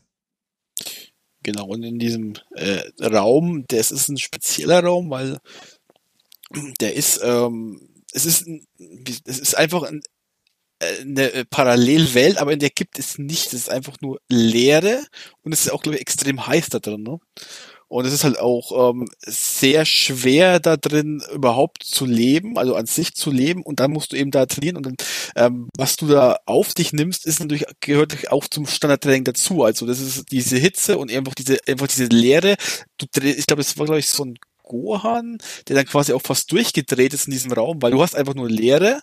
Ähm, und das ist halt auch nochmal so Sachen, deswegen werden die auch unglaublich stark. Und dieses Training da drin, wenn du es wirklich durchhältst, äh, äh, wie soll ich sagen, mm, es, fruchtet halt ungemein. Also es ist, es ist nicht nur, dass die so ein bisschen stärker werden, sondern die werden richtig, richtig, richtig stark. Also und ähm, da was eben Vegeta und Trunks haben gleich gemeint, wir sind die ersten, die da reinmarschieren und das äh, sind dann eben auch unglaublich stark geworden. Und die Sache in dem Raum für Trunks vor allem war halt die, Trunks ist unglaublich stark geworden. Er ist auch stärker, äh, glaube ich, als Vegeta geworden. Und später im Kampf gegen Cell ist es ja dann so, dass Trunks eigentlich auch äh, eigentlich schon fast am Gewinnen war, aber er hat sich dann mehr oder weniger selber versaut, weil er einfach zu übertrieben hat mit der Energie. Er hatte so viel Energie, dass er einfach, ähm, dass das quasi sein Schwachpunkt war. Ja, wir führen da halt dann im Endeffekt verschiedene Variationen von der Super Saiyan Verwandlung ein. Also es gibt dann eben den klassischen Super Saiyan, den halt Goku gegen Freezer entwickelt hat. Und ab dem Zeitpunkt hier gibt's halt dann verschiedene Varianten, wo halt Trunks dann eine Variante entdeckt, bei der du halt super muskulös wirst und super stark und die Haare stehen dir in alle Richtungen ab. Das ist ein super geiler Look, aber er ist halt viel zu langsam. Aber ist das nicht schon der Super Saiyan 2 gewesen? Nee, nee, das ist der. Das, das Dieser Übergang schlimm. vom 1 zu 2, weil ich dachte eigentlich, ich hätte mal irgendwo gelesen, weil dieser Look sich ja auch etwas geändert hat, eben die Haare sind noch krasser, dass es da der Schritt schon zum Zweier Super Saiyan war von Feet Trunks. Das ist dann wieder was, wo, wenn ich jetzt dem Chris das Ganze vorlege, dann würde er wahrscheinlich erstmal im Kopf schütteln und sagen, ey, das ist mir zu kompliziert. ja, Weil es dann tatsächlich fünf Stufen gibt vom Super Saiyajin. Ja, also du hast dann die normale Stufe, die wir dann eben von Goku kennengelernt haben. Dann Vegeta hat dann die zweite Stufe erreicht, was er dann selber als Super Vegeta bezeichnet. Trunks hat die nächste Stufe erreicht. Dann kommen ja Goku und Gohan als Super Saiyajin aus dem Raum von Geist und Zeit zurück, haben gesagt, das ist mein neuer Normalzustand, das ist dann praktisch Level 4. Und wenn Gohan sich dann im Kampf gegen Cell auf die nächste, auf, auf die nächste Version praktisch hochlevelt, das ist eigentlich Version 5. Also es ist, es ist super kompliziert. Und im Endeffekt gibt es so viele Fanbezeichnungen. Das, was man hier bei Trunks noch am meisten gehört hat, war irgendwie Ultra Saiyajin. Ultra. Saiyan, ja. Was natürlich, äh, ja, als halt, wie gesagt, eine Fanübersetzung ist. Aber ja, was Besseres gibt's dann halt auch nicht. Die ganzen Zahlen ist einfach super verwirrend. Als dann eben bei Dragon Ball Super vor ein paar Jahren auf einmal der, der blauhaarige Super Saiyajin eingeführt worden ist, der dann Super Saiyajin Gott Super Saiyajin geheißen hat eine ganze Zeit lang, habe ich gedacht, ach du meine Güte, was soll das denn aussprechen? Bis man sich auf Blue geeinigt hat. Aber letztendlich ist es halt ein ganz wichtiges Mittel, dass dieser Raum von Geist und Zeit dort eingeführt wird, ähm, wo dann eben Vegeta und Trunks zum Trainieren drin sind, wie du es eben sagst. Und es gibt dann eben die, äh, einen Kampf zwischen Piccolo und C17, weil dann praktisch die oberste Prämisse der Z-Kämpfer ist, wir müssen irgendwie verhindern, dass Cell diese Cyborgs findet und aufsaugt. Also müssen wir sie irgendwie besiegen, also müssen wir stärker werden. Und es gibt einen wunderbaren Kampf zwischen Piccolo und C17. Das ist mein absoluter Lieblingskampf in der ganzen Serie. Weil er einfach nur mega brutal ist. Du hast Piccolo als, als Kämpfer ist natürlich, ist, ist, ist ein super geiler Typ, ja. Und C17 hat auch eine ganz eigene Ästhetik beim Kämpfen und das ist super krass. Also da gibt's wunderbare Videos auf YouTube, die könnt ihr euch gerne mal reinziehen. Ähm, es knallt so schön, es fliegt das Blut. Piccolo blutet zu dem Zeitpunkt auch mittlerweile wieder rot und nicht mehr lila. Danke an die Zensoren. ähm, das, das ist eine richtig harte Schlacht, die aber halt im Endeffekt von Anfang an zum Scheitern verurteilt ist, weil die beiden Cyborgs halt unendlich Energie haben und Piccolo halt irgendwann das Cardio ausgeht. Und letztendlich durch das Kämpfen wird Cell dort zum Kampfplatz angelockt und ihm gelingt es dann auch C17 zu absorbieren, wird damit halb perfekt, ähm, ist aber damit immer noch zu schwach, um Vegeta oder, oder Trunks zu besiegen.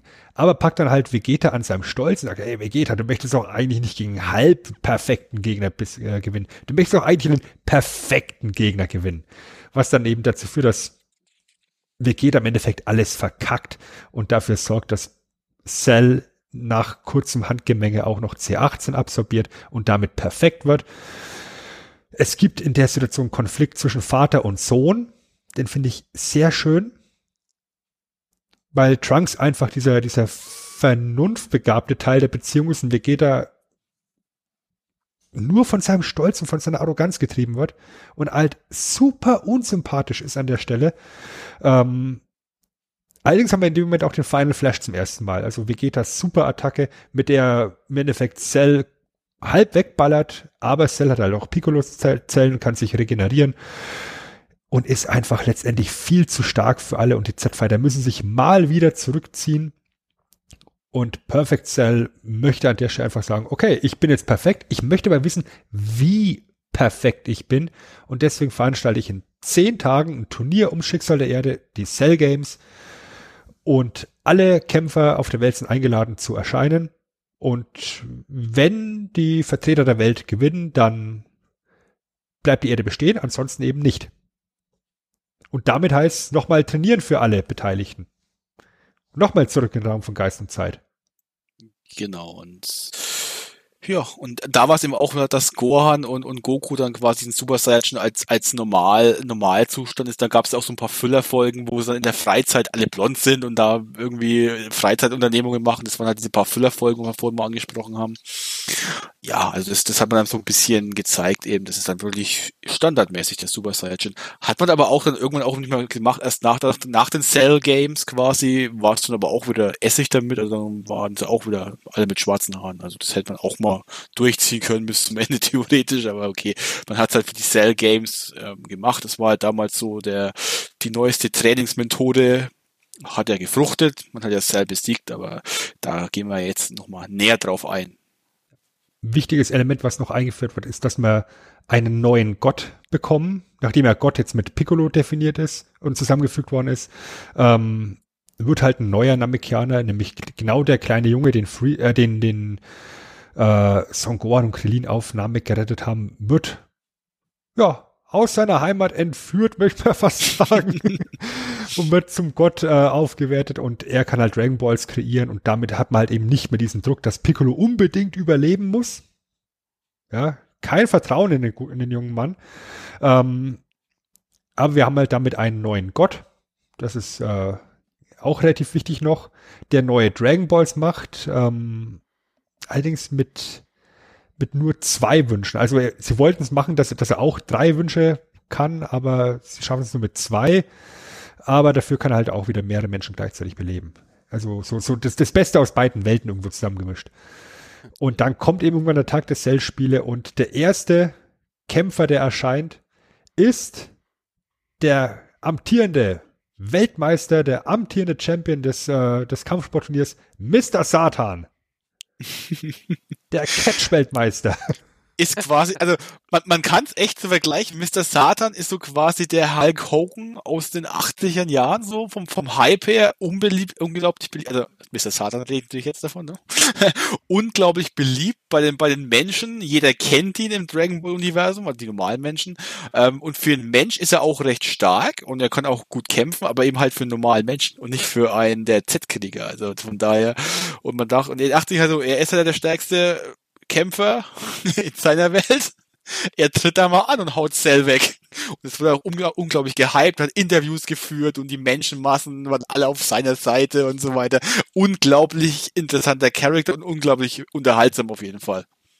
Und wird mit einem Schlag besiegt. Aber er ist, er ist zumindest so schwach, dass Cell sich noch nicht mal irgendwie dazu herablässt, ihn zu töten.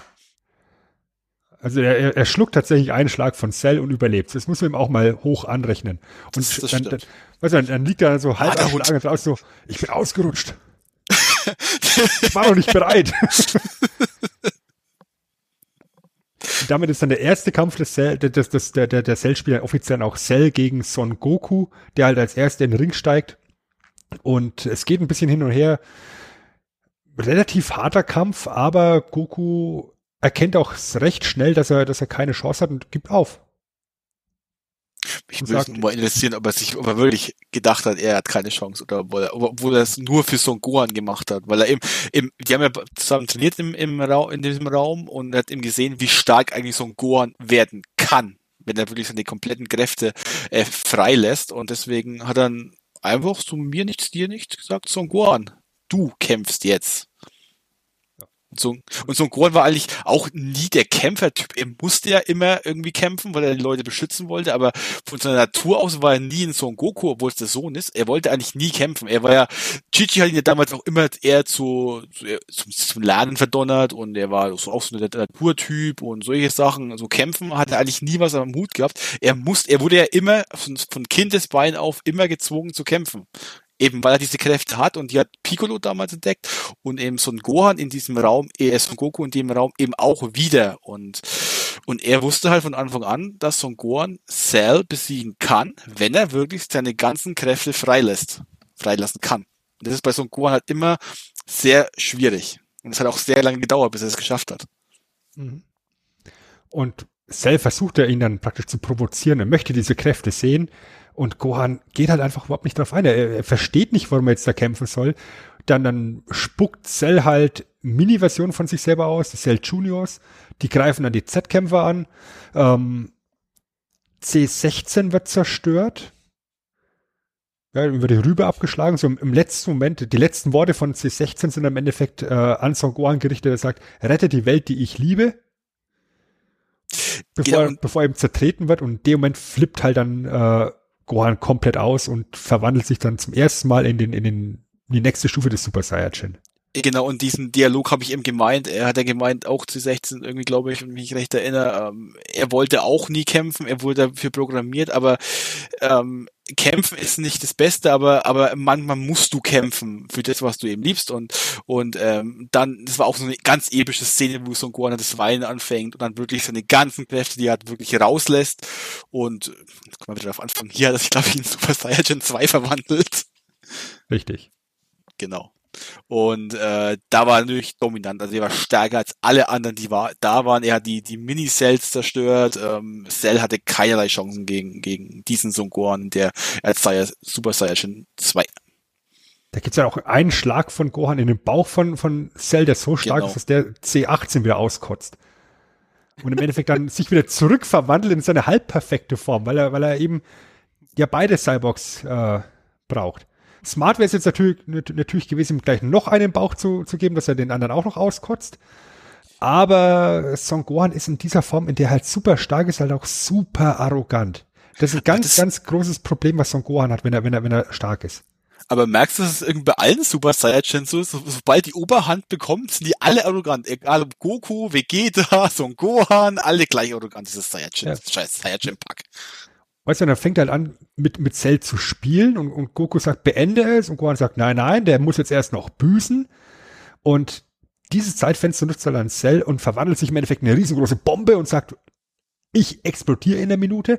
Wenn ihr versucht, mich aufzuhalten, explodiere ich vorher. Und in der Situation ist dann Gohan mit seiner ganzen Kraft trotzdem komplett hilflos und realisiert, er hat es gerade verkackt. Und in der Situation gibt es dann im Endeffekt keine andere Chance mehr für Son Goku, als im Endeffekt sich selber zu opfern. Er geht hin zu Cell, fasst ihn an, teleportiert sich mit ihm weg. Und weil ihm gerade nichts Besseres eingefallen ist, ja, nehme halt den Planeten vom Meister Kaio, weißt du, eine der obersten Gottheiten aus dem Universum, den opfern wir halt gleich mal mit. Kann man mal machen. Bumm. Und sein Affen. Ja. Und damit ist Son Goku am Ende von der Cell Saga tot. Und alle sind, sind komplett erschüttert. Er, Goku hat sich geopfert, Gohan packt's gar nicht. Und in dem Moment kommt Cell zurück, ähm, weil eben eine Zelle von ihm überlebt hat und weil er eben diese, diese äh, Saiyajin-Gene hat, kommt er im perfekten Zustand zurück. Auch ohne C18 hat er seinen Senkai-Boost bekommen, ist jetzt genauso stark wie Son Gohan und weil er eben nichts Besseres zu tun hat, ist allererst, was er macht, Trunks über den Haufen schießen. Und dann flippt halt Vegeta total aus, weil Vegeta dann zum ersten Mal Vatergefühle auch zeigt. Ja, also, also eine, eine andere Regung außer Stolz und Arroganz. Er sieht gerade, wie sein Sohn über den Haufen geschossen wird. Und das ist dann ein ganz, ganz wichtiger Punkt, weil es dann eben ein Beam-Struggle gibt, Kamehameha gegen Kamehameha von Cell und Son Gohan. Und eigentlich wäre Cell eigentlich da am Gewinn, aber Vegeta ballert so einen Ablenkungsschuss rein und in dem Moment kann eben Gohan seine komplette Energie freisetzen. Goku meldet sich nochmal aus dem, aus dem Jenseits, jetzt Son Gohan! Und dann gibt's eben eine wunderbare Einstellung, wie halt Goku im Jenseits im Hintergrund ist und dann dieses ominöse Vater-Sohn Full Power Kamehameha abgefeuert wird, was halt Cell bis in die letzte Zelle desintegriert. Und ja, dann ist der Kampf zu Ende, die Welt ist gerettet, alle verpieseln sich und als die TV-Kamera wieder aufs Schlachtfeld kommt, ist der Einzige, der, noch, der noch übrig geblieben ist, der Retter der Welt. Satan. Mr. Satan! Ja, und das, den Hype hat er dann halt dann auch unglaublich mitgenommen, auch dann in die nächste Saga, auf die wir dann, dann kommen, eben diese Buu-Saga. Da ist er ja der, ja, der, der prominenteste Mensch der Welt, also der Weltretter, das ist, obwohl er genau weiß, dass es nicht ist. Er hat Wie halt aber sagst- immer so kommuniziert. Wie halt das Real-Life-Vorbild Hulk Hogan auch, ne? Ja. Und der Abschluss der Saga ist halt im Endeffekt der, dass Trunks mit der Zeitmaschine wieder in die Zukunft zurückkehrt und weil er halt dort in der Gegenwart so super stark geworden ist, kann er halt die Cyborgs ohne Probleme besiegen, kann auch den Zukunftscell ohne Probleme besiegen und damit ist seine Zukunft fürs Erste Punkt, Punkt, Punkt, sicher. So ist es. Ja. Und dann gibt's eben den nächsten Zeitsprung in die letzte äh, Dragon Ball Saga, nämlich die Buu-Saga. Und die ist ein ganz harter Break in meinen Augen, weil eigentlich nach der es vorbei alles ausgezählt ist. War, war ja auch so geplant, so wie ich das gelesen habe, aber die Fans waren wohl sehr unzufrieden damit. Und deswegen hat man die Buu-Saga einfach noch mit dran, dran gehangen. Ich gebe aber zu, die Buu-Saga ist meine Lieblingssaga bei Dragon Ball.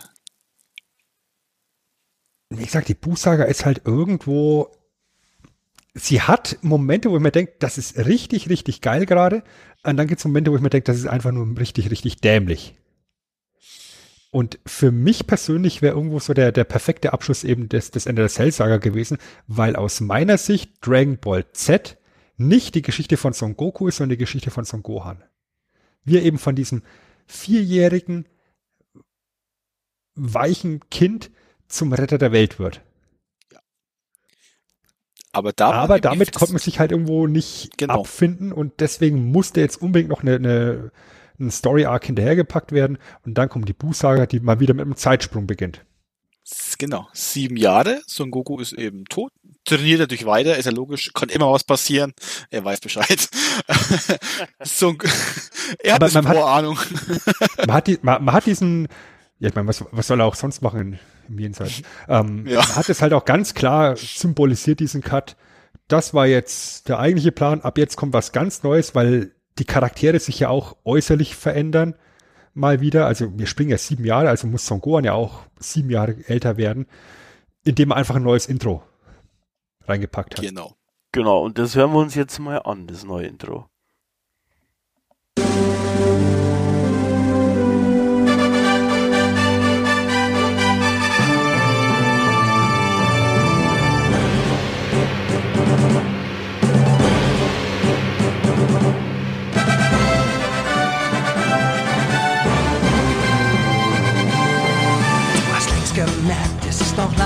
Nicht vorbei. Weiß noch nicht, was kommen wird, sei bereit. In dir lebt ein Traum, aus dem du jetzt erwachst. Es wird nicht leicht, doch du weißt, dass du es schaffst. Durch die Wolken dringt ein Licht, der Himmel wird klar. Ist mehr so, wie es früher war. Du wirst unbesiegbar sein, der Beste sein und deine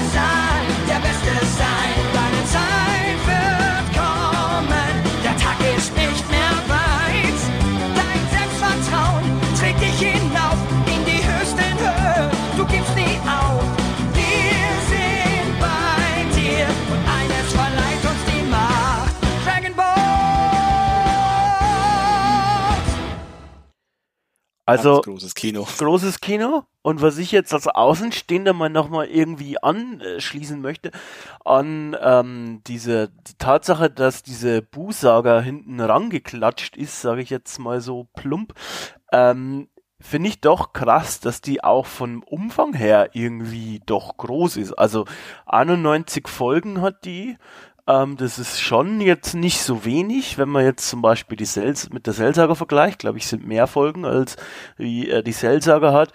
Er hat nochmal ein eigenes Theme bekommen, ist nochmal irgendwie sieben, sieben Jahre nach, nach vorne gesprungen und gleichzeitig ist aber der, der, der Zeitsprung, also oder der, die, die, die Zeitspanne innerhalb der, also in Story, sag ich mal, ist wohl relativ äh, kurz. Also das ist wohl weniger als ein Tag, habe ich äh, gelesen.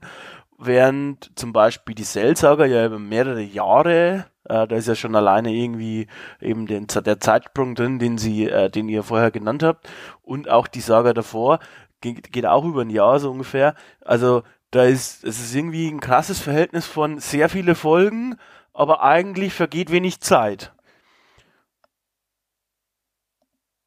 Ja, ich meine, so viel ähm, Zeit haben sie ja in der, in der Buchsage auch nicht, weil die Welt noch nie so sehr in Gefahr war wie zu dem Zeitpunkt dann halt. Du hast halt auch ein neues Stilmittel eingeführt in dem Moment, weil Son Goku, der ja dann eben zu dem Zeitpunkt schon sieben Jahre tot ist und im Jenseits trainiert, für einen Tag zurückkommen darf. Und weil er eben der Grund ist, warum es überhaupt eine neue Saga gibt, muss halt alles innerhalb von möglichst diesem Tag stattfinden. Ja. Also du hast ja, du hast ja kein großes Zeitfenster. Ich meine, wäre ziemlich kacke, wenn du jetzt eine neue Saga schreibst, ne? Äh, Und dann, dann ist Goku nur zwei Folgen dabei. ja. Ja, gut. Ja. Ich denke, was, was ganz wichtig ist, eben nicht nur, dass Goku im Jenseits trainiert, mit noch neuen Gottheiten oben drüber, ne?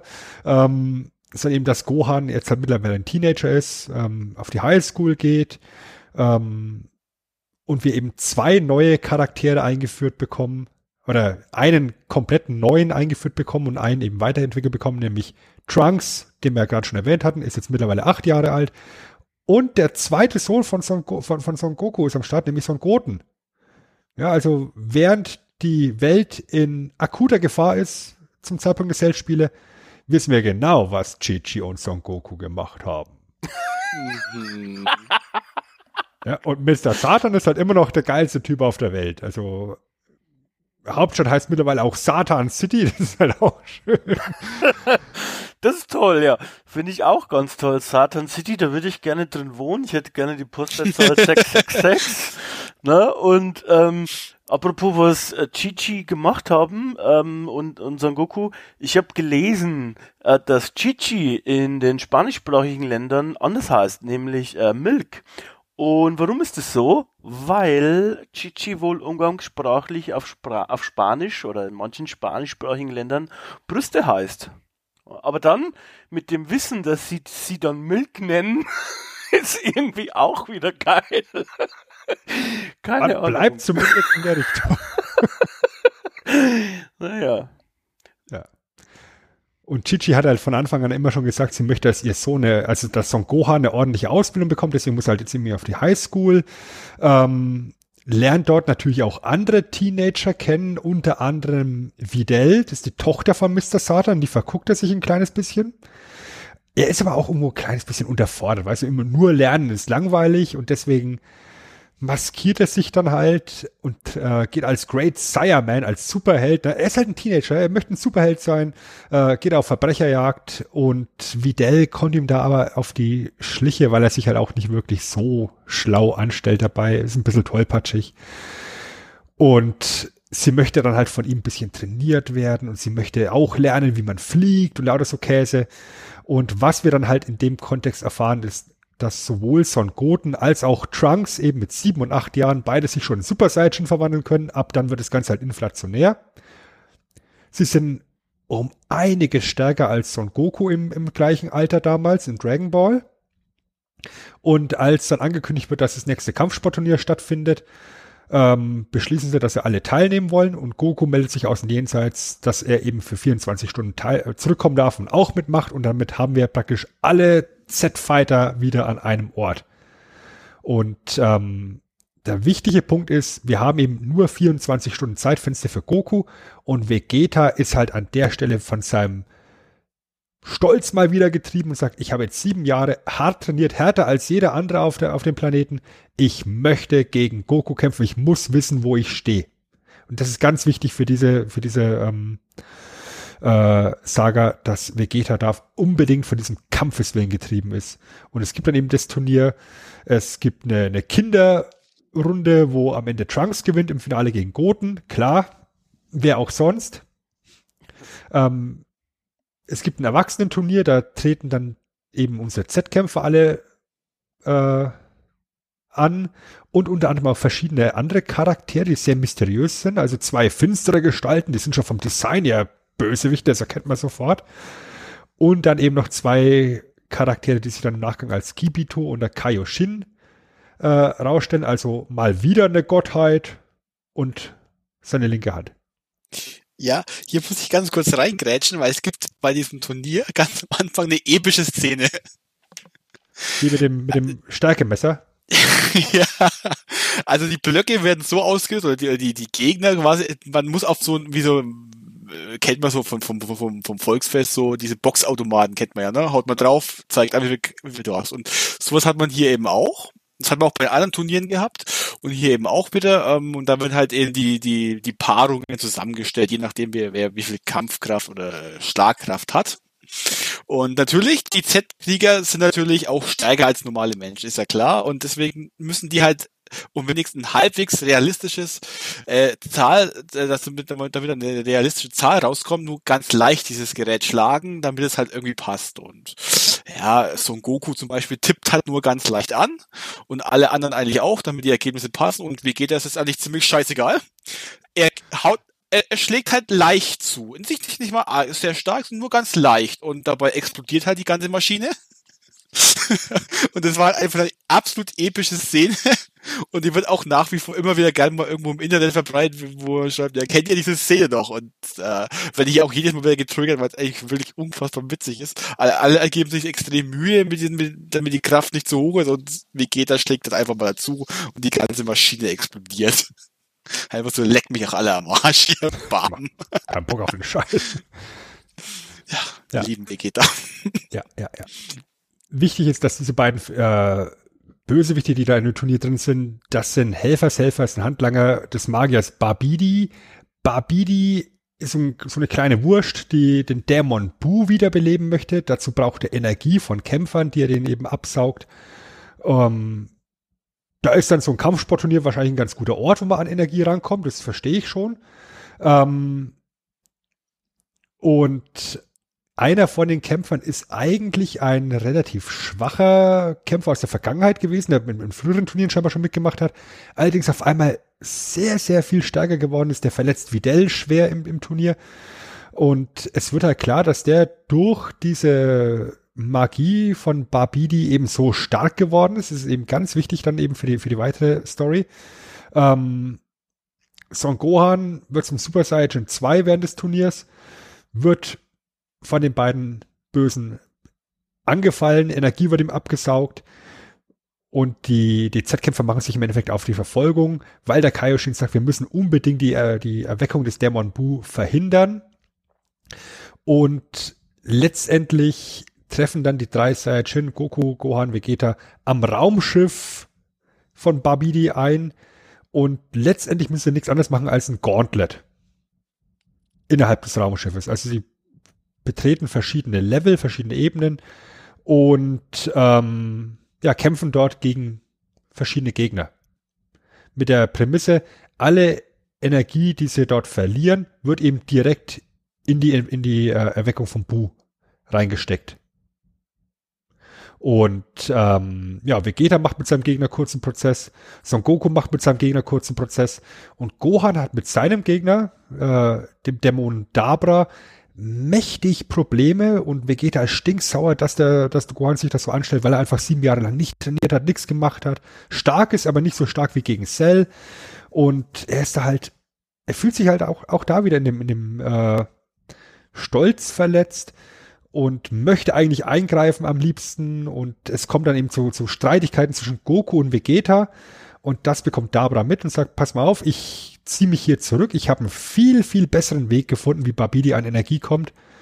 Und steckt die ganze Idee dann eben Babidi, der dann eben mit seiner Magie es schafft, Vegeta unter Kontrolle zu bekommen. Und Vegeta bekommt ein massives Power-Up, bekommt ein wunderschönes M auf die Stirn, er ist Marcin Vegeta. Und wir haben zum ersten Mal seit der Saiyajin Saga einen Kampf zwischen Vegeta und Goku, der eigentlich nicht wollte, aber Vegeta meinte, ja, ich bin böse, ich töte Zivilisten, bis du, bis du einwilligst. Und letztendlich kommt es dann zu dem Kampf und das ist auch eine fantastisch harte Schlacht. Genau, und da ist, wurde dann die ganze Energie freigesetzt, die da für, für Bu und der Dämon lebt wieder. Genau, so ist es. Und wer, weil der Dämon wieder lebt, äh, möchte Goku den Kampf beenden, sagt Vegeta, wir müssen uns jetzt einfach mal zusammenreißen. Wir müssen erst diesen Dämon besiegen, dann können wir weitermachen. Ähm, Vegeta sagt, jupp, machen wir. Gib mir mal eine Bohne. ich sag's ja. ja. Und knockt Goku von hinten aus und sagt, also du, du erkennst hier dann, Vegeta hat gerade begriffen, er hat gerade ganz, ganz mächtig Scheiße gebaut. Ähm, er sagt, ich muss das Problem jetzt wieder lösen. Ich gehe jetzt gegen Bu und es kommt dann auch zum Kampf zwischen Margin Vegeta und Bu, nachdem Bu Dabra ohne Probleme getötet hat. Also Dabra stellt fest, dieser Dämon, der lässt sich nicht kontrollieren, der ist gefährlich. Ähm, und Bu tötet halt diesen, diesen Dämon. Und ähm, ja, es kommt zum Kampf zwischen Bu und Vegeta und Vegeta erkennt, er hat keine Chance und es gibt für ihn nur noch eine Lösung, um das Problem zu, zu bereinigen, und zwar indem er sich selbst in die Luft sprengt. Das ist einer der, der emotionalsten Momente in der ganzen Serie, wo er dann eben zu Piccolo sagt, bring die Kinder in Sicherheit und flieg so weit weg, wie du kannst und er kanalisiert seine komplette Energie und sprengt sich einfach selbst in die Luft. Ja, dieser, dieser mega stolze Krieger, der dann auch zum, zum ersten Mal seinen Sohn in Arm nimmt und sagt, pass auf deine Mutter auf, ähm, ich bin stolz auf dich, ich liebe dich, keine Ahnung. Und dann sprengt er sich einfach selbst in die Luft. Das ist ein super starker Moment. Ja, definitiv. Reicht halt leider auch nicht für den Buch, weil er eigentlich nicht komplett zerstört worden ist, sondern noch Fetzen äh, übrig geblieben sind und dadurch konnte sich ein Bu eben ähnlich äh, ja auch wieder regenerieren und Bu lebt weiterhin. Ja, danach ähm, geht es dann so weiter. Goku kommt eben wieder zu sich, äh, hat gemerkt, Vegeta ist tot. Ähm, Son Gohan ist verschwunden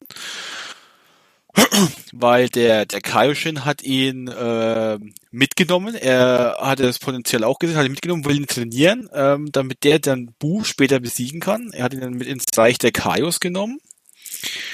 Genau, und, und äh, Goku, Piccolo sind dann eben wieder im Palast vom Gott und haben sich dann überlegt, äh, Son Goten und Trunks zu trainieren und ihnen eine spezielle Technik beizubringen, nämlich die legendäre Fusion. Und Das ist ja genau deine Domäne. Jetzt, jetzt, jetzt, jetzt erzählen Sie mal was über die Fusion. Die Fusion ist, ist eine, sie sieht echt lustig aus. Also durch die Fusion äh, können zwei Menschen zu einer Person werden mit unglaublichen Kräften. Äh, da muss man eine gewisse Technik eben äh, lernen. Ähm, man muss Bewegungen synchron ausführen. Man muss auch das le- selbe Kampflevel oder Energielevel haben. Und sie muss wirklich auch 100% synchron sein, sonst funktioniert das Ganze nicht. Und ja, die beiden denken, das machen sie halt mal, ne? Und es geht halt natürlich beim ersten Mal was schief. Äh, ich glaube, beim ersten Mal war die Fingerposition oder irgendwas war, glaube ich, nicht, nicht synchron. Äh, man fusioniert zwar dann trotzdem, aber es ist halt einfach eine falsche Fusion. Und in dem Fall war halt, glaube ich, unglaublich dürr. War halt ein Lauch. äh, sie dachten zwar, es sieht cool aus, aber nee, war falsch. Und dann hat Piccolo gleich gemeint, ja, äh, war nicht synchron. Gut, und ich glaube, die hält 20 Minuten oder halb Stunde. 30. 30 Minuten, genau. Ich muss einfach eine halbe Stunde warten, bis, es, bis, es sich das, bis sich das Genau, dann löst sich, genau, diese, diese Normalfunktion hält eben nur 30 Minuten, also 30 Minuten warten, nächster Versuch. Okay, haben sie wieder gemacht, wieder unsynchron. Diesmal waren sie extrem fett. das war aber auch sau witzig. Da fand, da fand ich den, Spruch von Krillin geil. Ja klar, wir besiegen einen Fettsack mit einem Fettsack. Das, es ist einer der Gründe, warum mir diese Buchsaga so unglaublich gut gefallen hat, weil der, das Humorlevel in der Saga war, glaube ich, noch nie so hoch wie, wie, äh, wie die da. Also, was da an, an flotten Sprüchen rausgehauen worden ist und vor allem auch von Seiten Gotenks war wirklich grandios und vor allem auch von Piccolo, der leider in der Saga so ein bisschen zum Comedy-Character äh, sich entwickelt hat, weil er halt später eben, wenn es dann beim Gotenks, bei der dritten, bei dritten Versuch klappt es dann auch wirklich mit der Funktion und ja, Gotenks ist halt höchstgradig arrogant und benimmt sich halt wie Rotz am Ärmel. und äh, das kriegt auch Piccolo zu spüren. Ja, und zu Gotenks muss ich einfach sagen, Gotenks ist mein Lieblings-Dragon Ball Z Character. Der ist, den finde ich sogar so gut, dass ich sogar ein Tattoo am Bein habe von ihm. Ähm, ich liebe diesen Charakter einfach, weil er ist einfach rotzfrech und einfach, einfach nur geil. Ich, ich liebe den, den Typen. Dieser Charakter ist einfach so unglaublich witzig. Er hat richtig geile äh, Attacken. Die Ghost Attack zum Beispiel finde ich unglaublich unterhaltsam. Er hat die geilste Sprüchauflage, arrogant bis zum geht nicht mehr, over 9000 könnte man hier so sagen. Und ich liebe einfach diesen Gotings Charakter. Er ist einfach, einfach nur göttlich und deswegen liebe ich auch diese ganze Bu-Saga. Ich kann nur schwärmen. Äh, ich habe da mal so eine Verständnisfrage. Die zwei schließen sich zusammen quasi, ne? Oder wie? Genau. Ähm, und das, das hält dann eine halbe Stunde, oder was?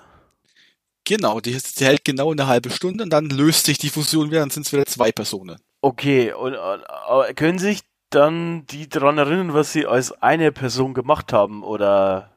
Ja, die, die unterhalten sich ja auch äh, im, im Gotings-Charakter quasi. Also es sind dann quasi zwei Seelen in einem Körper und die können sich aber auch noch unterhalten quasi, äh, Son Goten und Trunks in dem Gotings-Körper quasi. Ah, okay, verstehe. Äh, und einer, und die stören das dann miteinander. Stell ich mir schwierig vor, was ist, wenn, wenn, ich sag mal, der eine möchte pissen, der andere lieber was essen, dann müssen sie abstimmen quasi.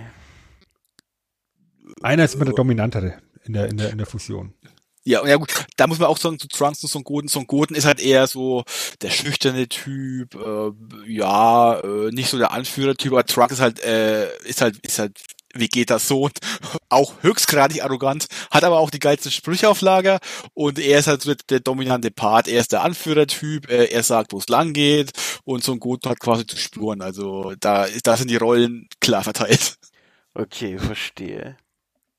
Und du merkst halt, es sind halt einfach zwei Kinder, die da zusammen fusioniert werden, die dann super, super stark sind und halt auch jede Aktion, weißt du, jeden poplichen Schlag mit irgendeinem Special-Namen versehen.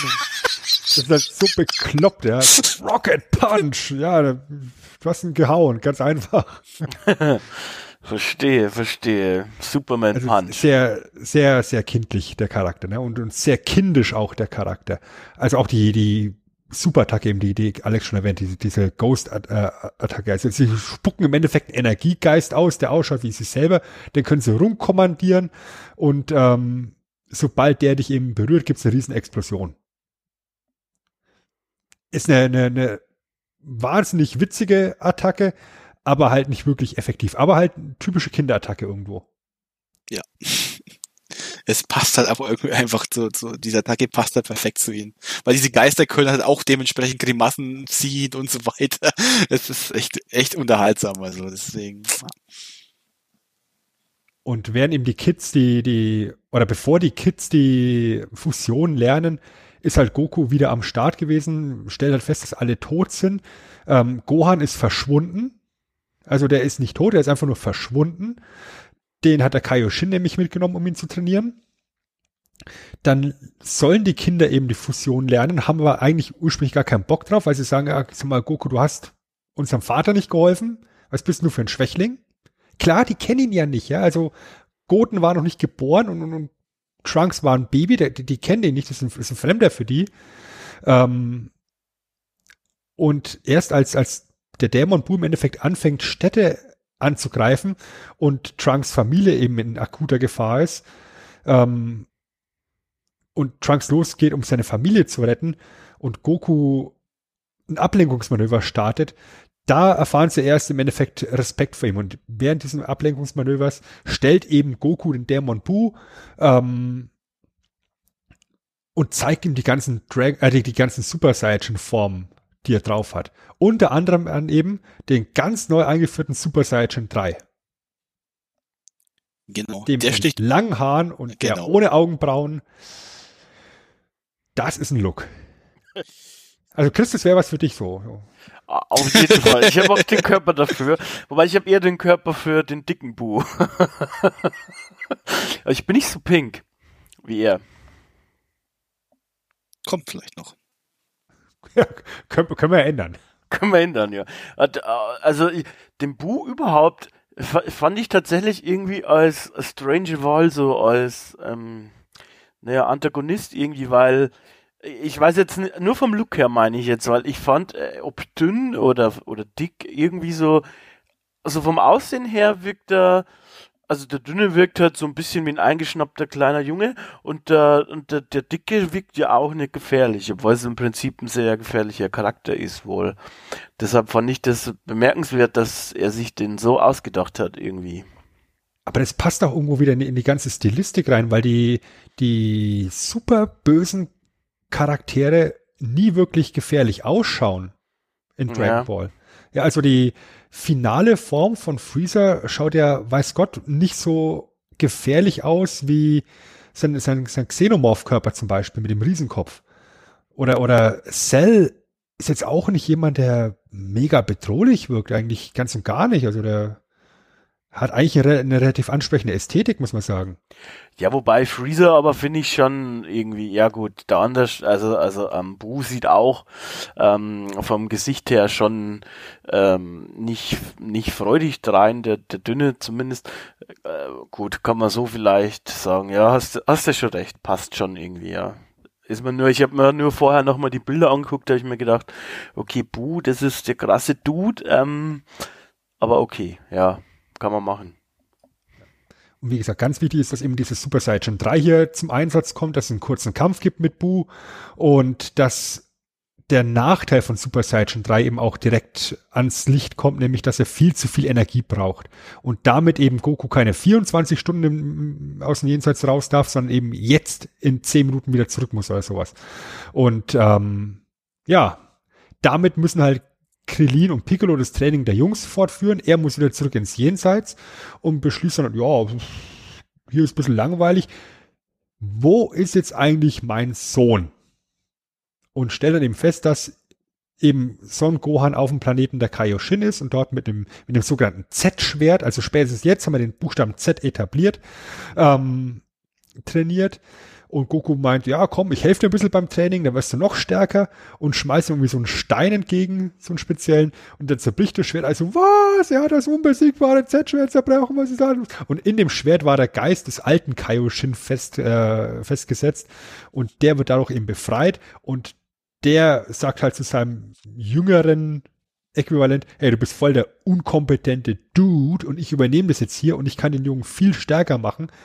Ähm, und da gibt's dann ein, ein mehrstündiges Training, bei dem der alte Kaioshin halt einfach um, um Son Gohan rumtanzt, um seine versteckten Energien eben zu befreien.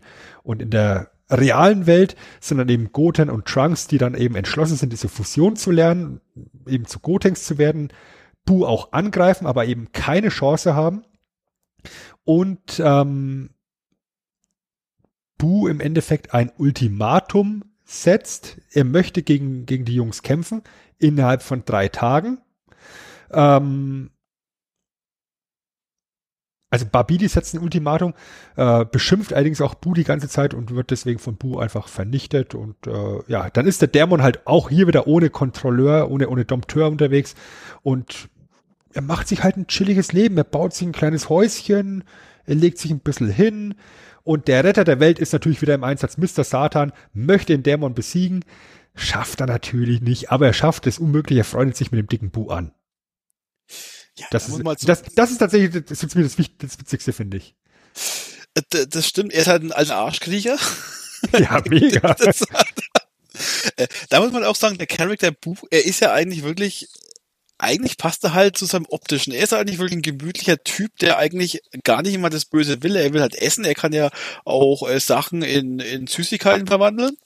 Und eigentlich ist ein chilliges Leben und er will seinen Spaß haben und, und Mr. Satan kann sich eben über diesen Weg mit ihm anfreunden, der bringt ihm was zu essen oder er kocht ihm irgendwas und, äh, und so weiter und so fort. Und es war so eine ganz dicke Freundschaft zwischen den beiden, die führt auch noch viel weiter, die ist dann doch dicker als man eigentlich, man denkt, man denkt am Anfang, es ist so eine Zweckgemeinschaft, äh, war es auch wahrscheinlich von Mr. Satan aus, aber später sind die beiden wirklich, wirklich gut befreundet und auch dann nach der Serie, dann, ähm, wenn es dann in der letzten oder vorletzten Folge wir es auch nochmal, ähm, die, sind, die werden dann wirklich später wirklich zu wirklich besten Freunden, die beiden, was auch sehr nett ist, die beiden. Das ist auch ein sehr schönes Zweiergespann, also es macht auf jeden Fall Spaß. genau. Ja, und, und und Sa Satan schenkt ihm einen Hund. Einen Welpen. Haben sie den nicht zufällig gefunden, den Hund? Oder haben ihn, ja, aber, aber Der, der ist euch zugelaufen, genau. Und der ähm, genau, und er sagte, schau mal, da hast du einen, einen Welpen. Und ich meine, wer kann denn bitte einem kleinen süßen Genau. Welpen widerstehen? Noch nicht Ganz- Dämon Bu. Ganz genau. Äh, man, was, aber natürlich auch die normale Menschheit weiß natürlich, dass dieser Bu sehr gefährlich ist und die wissen natürlich auch, wo er, wo er wohnt quasi, wo er sein Häuschen errichtet hat. Und zwei Kriminelle, Haus, Alter. Ich Alter, äh, und eben dann zwei, zwei Ganoven äh, wollen eben Bu töten ähm, und versuchen ihn zu, äh, zu erschießen, aber schießen versehentlich den Hund an von den, den süßen Welpen. Er stirbt nicht. Äh, Bu hat auch Heilungs... Bu ist überhaupt generell sehr starker Charakter. Er kann auch heilen. Er hat den Hund wieder heile gemacht. Äh, rast aber dann völlig aus. Und wenn Bu ausrastet, ähm, und in dem Fall ist er so sehr ausgerastet, dass er seine ganze, das ganze Böse, was er in sich hat, er hat er quasi äh, ausgeschwitzt. Das klingt jetzt zwar irgendwie ein bisschen blöd, aber er schwitzt quasi das, das reine Böse aus und da entsteht eben Super Bu. Ja, es entsteht halt Also ein zweiter ein Bu. zweiter Bu. So, so, ein- so ein ganz Also dürrer. Der- Aber genau. der ist stärker als der Dicke und der besiegt den Dicken. Er kann ihn aufessen. Wie es halt Da geht's viel ums Essen. macht, ne? Verwandelt die Sachen in, in, in Essen und isst ihn auf und wird dann zu einem super durchtrainierten Superbu. Nochmal stärker und viel grausamer. Und dieser Superbu ähm, scheißt auf Ultimatum und Gedönse, sondern greift direkt den Gottespalast an und will jetzt sofort gegen Gotenks kämpfen. Und um Zeit zu schinden, ähm, versucht Piccolo ihn halt über einen Umweg in den Raum von Geist und Zeit zu bringen, wo eben Goten und Trunks schon ein paar Minuten vorher reingegangen sind, also ein paar Stunden laut dem Raum Vorsprung haben und er versucht dort dann den Kampf stattfinden zu lassen. Ähm, Goten und Trunks haben eigentlich grundsätzlich auch da nicht wirklich Bock zu kämpfen, aber das erste, was die, die, erste Amtshandlung von vom Dämon Bu auf dem Gottespalast ist, er, er tötet Chichi. Und damit ist natürlich Goten mega pisst. Und ähm, es kommt dann im Raum von Geist und Zeit letztendlich zu dem Kampf zwischen Gotenks und dem Dämon Bu zur Super Ghost Kamikaze Attacke, die vorhin Alex schon erwähnt hat. Und Goten nimmt das Ganze halt überhaupt nicht ernst. Ja, also kämpft als Super Saiyajin da. Also Gotenks nimmt, das- nimmt das nicht ernst, kämpft als Super Saiyajin und ähm, sagt, ja, also wir können das Ganze noch ein bisschen spannender machen und ich tue jetzt einfach so, als ob ich keine Chance hätte. Oh Gott, was soll ich machen? Ich bin hilflos. Ich habe alle meine Techniken verbraucht. Nichts hat gefruchtet. Und Piccolo denkt so, scheiße, wir sind verloren und sprengt den Eingang zur realen Welt. Einfach um zu sagen, ja gut, dann, dann sind wir zumindest alle hier bis in alle Ewigkeit verloren und gefangen und niemand wird verletzt. Und Gotenks mal so, was hast du getan? Ich hab doch nur gespielt. Das, sind, Ja. das, das ist super lustig. Und dann ist dann der, der, der Dämon Bu halt total pisst, der will nicht eingesperrt sein und fängt dann das Rumbrüllen an. Und allein durch das Schreien entsteht ein Riss in den Dimensionen, er kommt in die, in die Gegenwart zurück Genau. Die reale Welt. Was dann dazu führt, dass Gotenks eben sagt, okay, da müssen wir jetzt halt doch mal unseren, unseren geheimen Trick zeigen. Er kann nämlich auch Super Saiyajin 3 und er kann auch schreien und damit kommen sie auch wieder zurück in die, in die reale Welt. Richtig. Hier muss man sagen, in, zu dem Zeitpunkt sind alle Menschen tot. Ja. Alle Kaum, ausgelöscht. kaum was machen. Und dann ist halt Gotenks draußen wieder in der realen Welt und es gibt halt direkt einen Kampf zwischen ihm im, im Super Saiyan 3 und dem und, und Super Buu, wo halt auch direkt hier der Gottespalast zerstört wird, was in den Panels so wunderbar ist, weil Piccolo einfach nur da hinten steht im Hintergrund so, der Palast. Er hat den Palast zerstört. Weißt du, die Kinnlade hängt ihm in den Knie so, aber, aber, aber der Palast. das ist halt wieder so, so Comedy Gold, was, was Alex vorhin schon gemeint hat. Mhm. Und letztendlich ist allerdings, ja, Bu eigentlich am Verlieren, aber bevor Gotenks den, den entscheidenden Schlag setzen kann, löst sich natürlich die Fusion. Ah, was, Pech. Sche- Scheiße. Also müssen wir stiften gehen. Und in der, in der anderen Welt ähm, ist dann gerade eben in dem Moment Gohans Training abgeschlossen und er wird auf die Erde zurückgebracht. Ist jetzt dann, da gibt es jetzt verschiedene Fanbezeichnungen. Mystic Gohan, Ultimate Gohan. Auf alle Fälle muss er sich nicht mehr in Super Saiyan verwandeln, um seine ganze Energie freizusetzen. Er fordert Bu heraus. Gohan ist stärker als Bu, aber gleiche Problem wie gegen Cell. Gohan ist zu arrogant. Hm. Und Dieses Bu ist halt nicht ganz doof und Bu sagt, ey komm, ich will nicht gegen dich kämpfen, ich will erst noch mal eine Revanche gegen Gotenks. Und die Kinder sind natürlich so bekloppt, lassen sich da drauf ein, fusionieren wieder und werden von Bu absorbiert. Genauso wie Piccolo und damit ist Bu viel stärker als Gohan. Weil er eben dann eben Gotenks und Piccolos Power auch noch hat. Vor allem Gotenks Power. Was Richtig. dazu führt, dass im Endeffekt im, in, in, der anderen Welt, in der Kaioshin-Welt, ähm, der alte Kaioshin beschließt, hilft als nichts. Wir haben nur noch eine einzige Chance und die ist, Son Goku muss die Welt retten. Aber Son Goku kann ja nicht mal auf die Welt zurück. Er ist ja tot. Er hat ja seine Energie, sein, sein, sein, sein, sein Guthaben im Endeffekt schon vertelefoniert. ähm, also opfert der Kaioshin sein Leben, damit Goku seinen Heiligenschein abgeben kann. Ja, alle Toten haben Heiligenschein über dem Kopf. Das ist ein wunderbares Stilmittel und der Heiligenschein verschwindet. Goku lebt wieder. Goku darf auf die Erde zurück und er bekommt noch zwei Ohrringe mit für eine alternative Fusion. Also er muss nicht den Tanz machen, er kann sich mit diesen Ohrringen auch fusionieren. Und sein Plan ist, ich gehe zurück, ich fusioniere mich mit Son Gohan und dann wischen wir den Boden auf mit dem Dämon. Aber der ganze Plan geht ein bisschen schief. Und letztendlich gelingt es dem Dämon auch Son Gohan zu ähm, absorbieren. Und damit gibt's noch genau zwei Kämpfer auf der Welt, nämlich Son Goku und Mr. Satan. Und Goku sagt, also wenn ich mich mit dem fusioniere, wäre ich am Schluss ja noch schwächer, das geht ja gar nicht. Das und war auch ist da gerade schon, das war auch ganz, er hat sich so dann bildlich so vorgestellt, wie er aussehen würde, wenn er mit Mr. Satan fusionieren würde. Das war auch pures Comedy Gold. Man müsste auch zu, dem, äh, zu den Ohrringen sagen, das ist nicht so wie eine normale Fusion wie eben vorhin, die nach 30 Minuten wieder zu Ende geht. Wenn man diese Ohrringe nutzt, dann ist man für, also eigentlich, für eigentlich für immer fusioniert. Also da gibt's auch kein Zurück mehr. Stand Dragon Ball Z. Genau. Stand Dragon Ball Super, schaut die Welt schon wieder anders aus. Ja, da haben wir uns mal überlegt. Wobei sie auch ein Dragon Ball Set nicht gehalten hat, muss man auch gleich sagen. Kommen wir gleich drauf. Ja.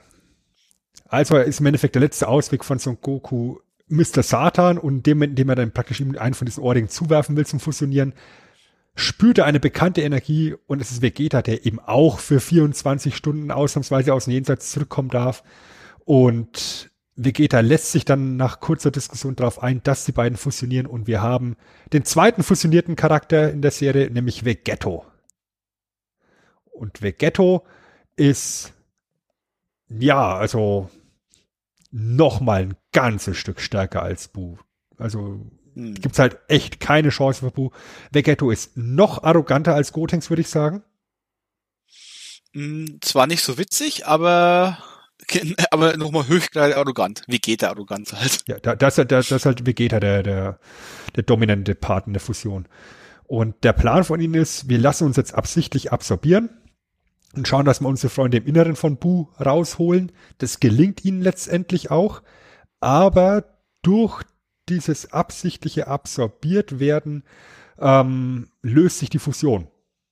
Genau. Und es, es wird in, innerhalb von Dragon Ball Z erklärt, dass das Magieumfeld innerhalb von Bu die Magie der, der Ohrringe gelöst hat. Und Vegeta in seinem alten Vegeta-Stolz, erst was er macht hier, okay, wir sind wieder zwei Charaktere, wir brauchen diese Ohrringe nicht, mach die Ohrringe kaputt. Und nach ein bisschen Abenteuer in Bu, ähm, klingt nach einem Super Mario-Spiel, ne? ja. äh, können sie alle ihre Freunde befreien, können auch den dicken Bu befreien, was dazu führt, dass ja dieser Super Bu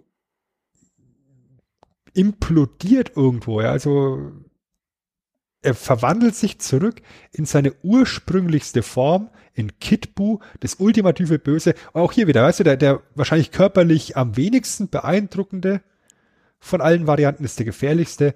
Äh, das erste, was er macht, ist, er, er explodiert. Er sprengt die ganze Erde in die Luft. Alles, was an, an, an Menschen zu dem Zeitpunkt wiedergelebt hat, weil sie, alle, weil, weil sie wiederbelebt worden sind. Richtig? Mm. Nee, nee, spä die waren später die, wieder. Die sind später erst, ja. Ja, später wieder. Aber, aber Gohan und so, die, die sind alle befreit, die liegen da rum. Er sprengt sich und die einzigen, die, die gerettet werden, sind Goku, Vegeta und Mr. Satan. Satan. Die alle auf dem Planeten der Kaioshins landen. Ähm, Vegeta ist mega pisst, du hast unsere Kinder geopfert für den Dulli da. Und es dauert nicht lang, bis ähm, Bu sie findet und es kommt zum Kampf in der Welt der Kaioshins zwischen Goku und Vegeta und Kid Bu. Und ja, die beiden Saiyajins haben einfach keine Chance. Die, die sind einfach jeder für sich viel zu schwach. Fusionieren wollen sie nicht, weil Saiyajin-Ego. Ähm, und letztendlich kommt Vegeta auf die Idee, okay, wir haben nur eine Chance, wir haben, wir müssen die Genki Dama zeigen. Ähm, also sagt er, Goku, ich gebe dir Zeit, sammel die Energie. Goku ruft auf, alle Lebewesen im Universum Energie zu spenden. Vegeta ruft auf, Energie zu spenden, aber ja, es ist alles etwas zögerlich und am Schluss muss halt einfach Mr. Satan wieder einschreiten ne, und sagen, Leute, sendet mir eure Energie. Und also, ja, Satan! Wir helfen dir, nimm unser Leben. Ja, zu dem Zeitpunkt haben sie eben mit den Dragon Balls die Erde wiederbelebt, haben alle Menschen wiederbelebt und bekommen aus allen Ecken des Universums Energie für die Genki Dama. Letzter Wunsch der Dragon Balls ist, gib Son Goku alles seine Kraft zurück und damit hat er genug Energie, um die Genki Dama in Bu reinzulenken. Und die letzten Sekunden des Dämon Bu, bevor er sich auflöst, ist, dass Son Goku zu ihm sagt, ähm, du bist ein geiler Typ. Ich hoffe, du wirst irgendwann als gutes Wesen wiedergeboren. Und ja, wie so oft hat Mr. Satan die Welt gerettet. Ja, diesmal etwas mehr. Also das hat er schon gut gemacht. Das ganze Universum gerettet. Ja. Er ist der größte Held aller Zeiten, ever, ever. Ever. Und das Finale von Dragon Ball Z ist dann ein weiterer Zeitsprung zehn Jahre in die Zukunft. Es gibt mal wieder ein Kampfsportturnier. Ähm, der unbesiegbare Weltmeister ist zu dem Zeitpunkt natürlich immer noch Mr. Satan. Aber diesmal mit Glatze und grauen Haaren. ja. Ähm, wird- aber immer noch unbesiegbar. Natürlich. Und im Rahmen von dem Turnier nehmen natürlich auch wieder alle Z-Kämpfer teil. Auch der zu dem Zeitpunkt wiedergeborene Bu, der in Menschenform als Up, ja auch wieder sehr kreativ, Name rückwärts, ähm, wiedergeboren ist. Goku erkennt das, erkennt das Potenzial in ihm, sagt, du bist ein geiler Typ, du müsstest allerdings mal ordentlich trainiert werden. Und ja, lässt mal wieder seine Frau, seine Familie sitzen und geht mit einem kleinen schwarzen Jungen auf Reisen. Und das ist das Ende von Dragon Ball Z. Geil.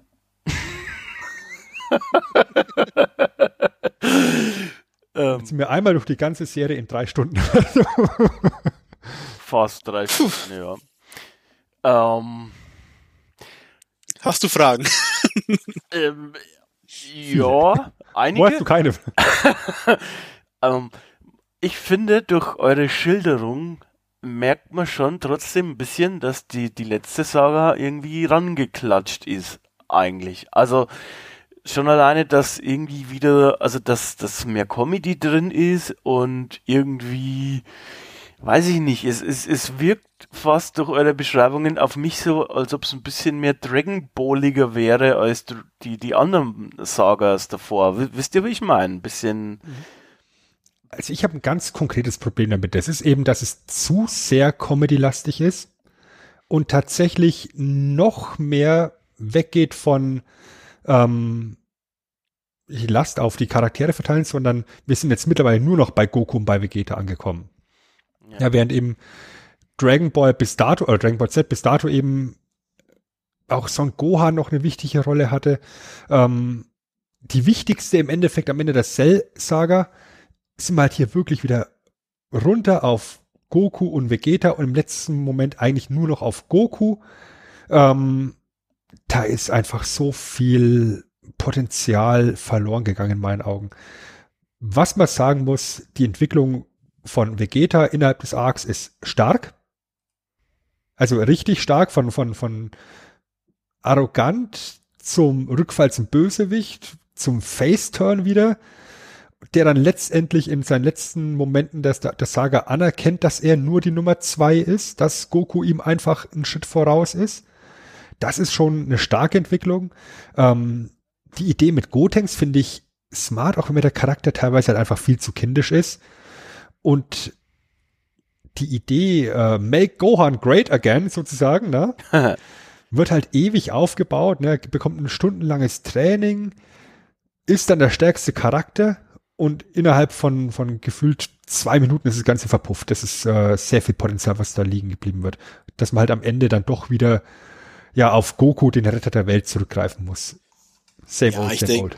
Ich, ich denke, hier war es halt wirklich der Hauptpunkt Fanservice Beat. Mit so einem Gohan als Abschluss von Dragon Ball Z war man ja wohl nicht so zufrieden. Deswegen eben die Bu-Saga. Also muss man natürlich die ganze neues Bu-Saga eben jetzt nochmal so schreiben, dass Son Goku eben der strahlende Held letztendlich ist. Und natürlich ist der zweitwichtigste Charakter Vegeta natürlich auch nicht. Den muss man halt auch, irgendwie nochmal prominent darstellen. Daher diese ganze Sache mit Margin Vegeta, die Fusion eben, das alles mit eingebaut und eben, weil ja die Cell-Story eigentlich, wenn man sich überlegt, recht wenig Comedy hatte. Also ab und zu mal so einen Goku-Spruch bekommt man natürlich immer, ist klar, aber aber- auch. ja, zu, eben, eben zu Recht. Und weil weil man sich da dachte wahrscheinlich, okay, das ist recht humorlos, geht man halt hier mal ein bisschen in die andere Richtung. Man gibt den Kids mal ein bisschen Spotlight, stellt die vor, ähm, und wie halt Kinder so ist, sind, ähm, vor allem Saiyajin-Kinder, sind halt einfach rotzfrech. Und dementsprechend hat man es ja auch so dargestellt. Also äh, ich kann es schon verstehen, dass man hier einfach irgendwas noch machen wollte, äh, was dann einfach nicht so, was man jetzt noch nicht so kennt und einfach mal so eine, eine andere Richtung wieder ein bisschen einschlägt. Auch der Boo-Charakter, also der dicke Boo, ist ja doch sehr freundlich. Also der nimmt mir eigentlich erstmal nichts Böses. Er sieht ja ganz putzig aus so, wie er im rumläuft. Er hat halt unglaubliche Kräfte, aber er sieht halt aus wie ein Kuschelbär oder wie man es auch sonst nennen kann. und deswegen wollte man hier für die letzte Saga noch irgendwo einfach noch, eine, noch mal einen anderen Weg einschlagen und letztendlich einfach Goku als, als strahlenden Held dann darstellen, mit einem schönen Happy End, nochmal die, Gen die, die größte Genki-Dame aller Zeiten gezeigt, äh, nochmal so Ja, ein bisschen die, die einzige Genki-Dama, die mal ihren, ihren, ihren, ihren Genau. Zweck erfüllt. ganz genau, sonst hat's ja nie geklappt, äh, außer den Filmen, glaube ich. Aber Ja, aber die sind ja nicht kennen. Die eben. Ähm, ja, und dann haben wir halt hier alles, alles, wie gesagt, die so einen gewissen Fanservice einfach nochmal bedient und äh, scheinbar waren sie ja damit zufrieden. Und wie gesagt, mich, mich hat es dann doch sehr angesprochen. Eben Haupt, Hauptgrund, Hauptgründe war halt vor allem Gotenks, ähm, Trunks und Son Goten, die fand ich unglaublich unterhaltsam. Äh, Margin Vegeta ist einfach meine Lieblings-Vegeta-Transformation. Einfach saugeil, auch optisch einfach wie er und auch mit der, mit der Selbstopferung, das war einfach so ganz, ganz großes Kino und ich liebe ja auch Kid Buu. Also den könnte ich auch unglaublich abfeiern. Also ich, ich mag die richtig und eben auch auch die Humorszene mit den mit den Kaioshins, mit dem alten Kaioshin auch äh, echt witzig. Also es gibt halt einfach viele Sachen, die man doch richtig gemacht hat, die mich halt was mich am meisten angesprochen hat. Rein vom, wenn ich jetzt so überlege, so vom, vom, vom Ernsthaft, von dem Faktor Ernsthaftigkeit, dann natürlich die Cell Story. Die war natürlich schon wirklich ganz, ganz stark mit den Cyborgs angefangen, aber persönlich mir hat's am meisten einfach Spaß gemacht, diese Boo Story und, äh, und vor allem auch der Super Saiyajin 3, den ich unglaublich gut finde. Also äh, einfach optisch sieht er halt doch nochmal anders aus als die anderen Saiyajins und auch Super Saiyajins und da war viel dabei, was mich einfach komplett gekriegt hat. Also da war ich unglaublich hyped damals, das kann ich mich noch gut erinnern, eben Gotenks, Super Saiyajin 3, Son Goku, wie das zum ersten Mal kam. Ich habe es ja auch auf Bildern Comic, ich habe ja damit die Comics auch gelesen gehabt, habe die ja nur so auf Bildern gesehen, so richtig mal animiert, da habe ich das erste Mal dann eben auf AD 2 geguckt, dann eben die Serie und dann auch einmal diesen Super Saiyajin 3 zu sehen, das war schon unglaublich. Puh. Spielt Hype vielleicht auch euer Altersunterschied äh, Unterschied ein bisschen mit rein, ne? Vielleicht. Also, Ähm, ich war ich, ich, ich war natürlich äh, 2010 war ich äh, wie alt war ich da? 12? 11? drei vielleicht, ne? Nein, nein. Ich war so alt wie Gotenks und deswegen hat er mich auch perfekt angesprochen damals. Da war es ein Charakter für dich, ne? Also, Ja, wahrscheinlich so. Das eben, wie alt du eben warst. äh, Du warst natürlich noch schon 30 Jahre älter als ich zu damaligen Zeitpunkt. ich, ich, also ich war damals ja 50, ne? Also. Und Di- Dich hat natürlich so ein ernsthafter Kampf mehr angesprochen als ein bisschen Comedy mit Gotenks. Wobei ich sagen muss, was mir an Gotenks tatsächlich am besten gefällt, ist eben die, die, die Super Saiyan 3 Fassung, weil einfach die Haare so lang sind wie der ganze Charakter.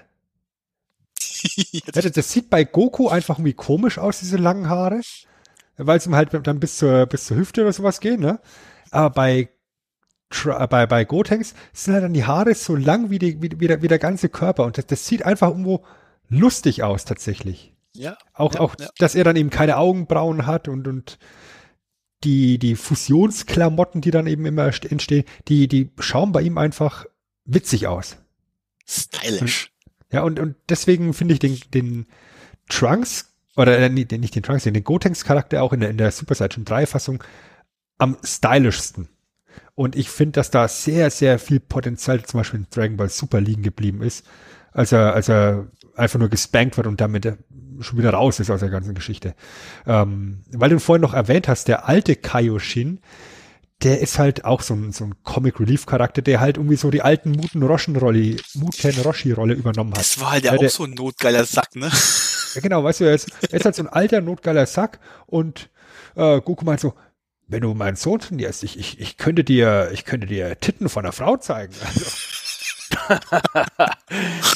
ja, na- natürlich nicht meine Frau, weil ich bei sowas nicht mit, aber Gohan, du kannst doch bestimmt hier mal Videl fragen oder, oder Vegeta, du kannst doch hier mal Bulma, du lässt meine Bulma Ruhe. Das ist natürlich dann wieder Comedy Gold an der Stelle. Ähm, und bedient halt dann die Fans von Muten Roshi im Endeffekt an der Stelle. Wobei, ja, also Muten Roshi ist halt Muten Roshi. Ist halt Muten Roshi. Und äh, da kann auch der alte Kaioshin nicht mithalten. Aber im Großen und Ganzen, es ist halt schon irgendwo klar, ich meine, melkt die Kuh, solange sie Geld abgibt. Es ist eine ordentlich lange Saga rausgekommen. Es gibt ja tatsächlich eben richtig coole Momente. Wie gesagt, eben diese, diese, alles um, um Margin Vegeta ist halt super stark, ja. Also, als er sich dann eben in Margin Vegeta verwandelt und dann allerdings Babidi gegenüber ungehorsam ist, weil er sagt, du kannst vielleicht meinen Körper äh, kontrollieren, aber nicht meinen Stolz. Ähm, das ist schon, das sind schon sehr coole Momente. Und ich mag den Look halt auch, dass er eben nicht in seiner Saiyajin-Rüstung unterwegs ist, sondern eben im ganz normalen Tanktop. Das finde ich super, super ansprechend tatsächlich. Ähm, alles in allem ist es ist okay, aber es ist äh, von den drei Hauptsagen für mich persönlich die, die, die schwächste.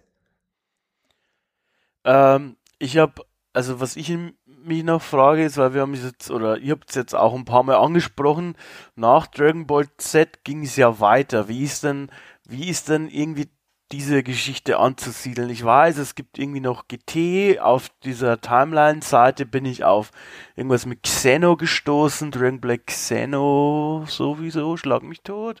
Ähm, und irgendwie gibt's doch auch äh, Super, oder? Ähm, dementsprechend, äh, ist denn das alles irgendwie eine Timeline oder ist denn da irgendwie was dazwischen, davor, dahinter? Jein. Da- Ganz kategorisch Jein. Also nach Dragon Ball Z kommt in der Produktion GT, aber GT gilt als nicht kennen, stand jetzt. Okay. Ähm, War nämlich ein Fanprojekt, offiziell. Ja, es war vor allem Ding ein, ein Nicht-Toriyama-Projekt. Der hat da überhaupt Aber hat er nicht da- mitproduziert an dem Ding? Ja, aber hat, ich dachte, er hat gemalt hat- keine, keine Zeichnungen und sonst was gemacht. Also Nur produziert. war da, war da, wenn dann nur in der Beraterrolle. Er war da überhaupt schon mal mit dem Herz nicht mehr bei der Geschichte dabei. Insofern war das auch ein riesengroßer Flop, war nach 64 Episoden auch wieder zu Ende. Ja. Ähm, jetzt haben wir vor ein paar Jahren dann eben ähm, zwei neue, oder erstmal einen neuen Dragon Ball Film rausgebracht, Battle of Gods. Und basierend auf dem ist dann Dragon Ball Super entstanden. Und Dragon Ball Super spielt in der Timeline, ich glaube, ein halbes Jahr nach der Buu-Saga. Während GT eigentlich zehn Jahre nach DBZ endet, also äh, zehn Jahre nach DBZ stattfindet, also praktisch 20 Jahre nach dem Kampf gegen Buu. Aha, okay. Da muss man jetzt also mal gucken, ob man irgendwann GT noch zum Kennen erklärt. Stand jetzt schaut es eher nicht so aus, aber Super ist jetzt dann halt die Nachfolgeserie, die offizielle, an der auch eben Toriyama wieder mitarbeitet. Und Super hat gerade am Anfang sehr viel Hass abbekommen, weil einfach auch die Zeichnungsqualität unfassbar schlecht war und weil die ersten beiden Staffeln oder die ersten beiden Story Arcs von, von Super ausschließlich Wiedererzählungen sind der beiden Filme Battle of Gods und Resurrection F. Die man halt, im Endeffekt hat man die Story also gekannt, hat, hat sie in gut gezeichneter Qualität schon gesehen, aber du hast halt zwei Story Arcs komplett recycelt bekommen. Laut Toriyama offizieller Begründung musste man das so machen, um eben die Charaktere, die mit Battle of Gods eingeführt wurden, Beerus und, und Whis, eben auch in die Serie reinzubekommen. Kann man so nehmen oder eben auch nicht als Begründung. Ähm, als man dann danach angefangen hat, neuen Content zu produzieren, ähm, ist, ist die Qualität sowohl vom Storytelling als auch von der Zeichnung her massiv nach oben gegangen. Mhm. okay. Also gerade jetzt die letzten zwei, drei, vier, fünf Episoden ähm, vor dem vorläufigen Ende sind top-notch von der Zeichnungsqualität. Da merkst du auch, dass die Zeichner teilweise eben zwei Wochen Zeit hatten bis zur nächsten Episode und nicht nur eine. Da hat man sich wirklich massiv Mühe gegeben und das ist top-notch, wie gesagt. Und da sitze ich auch heute immer noch da und ich glaube, ich habe mir mittlerweile hunderte Male die finale Szene aus Dragon Ball Super aus dem letzten Kampf angeguckt weil mich das einfach emotional komplett an den Eiern packt und, und abholt. okay. Nicht spoilern, ich habe tatsächlich Dragon Ball Super noch nicht geguckt. Deswegen bewusst vage gehalten. Was ich halt krass finde, da jetzt, um wieder auf die Timeline zurückzukommen, das ist äh, der der Dude oder die Dudes, das sind eigentlich mehrere, ähm, die das da zusammengeschrieben haben, ganz kohärent. Das geht ja dann irgendwie äh, irgendwie auch relativ niedrigstellig los, sage ich mal. Ähm, also keine Ahnung, 720, ähm, 739, äh, 737 wird äh, Kakarot geboren, also wird ähm, Son Goku geboren und so weiter. Dann spielt alles irgendwie und dann gibt's ganz am Ende einen fetten Sprung. Das hat wohl auch mit den äh, Spielen zu tun, weil da gibt's wohl noch irgendwie auch, keine Ahnung, andere Sachen.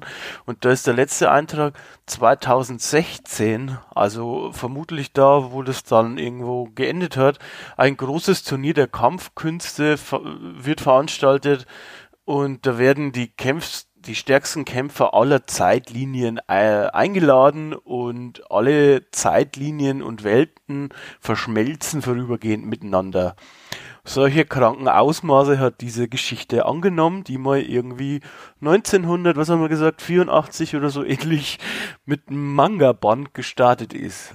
Ist schon irgendwie abgefahren, ne?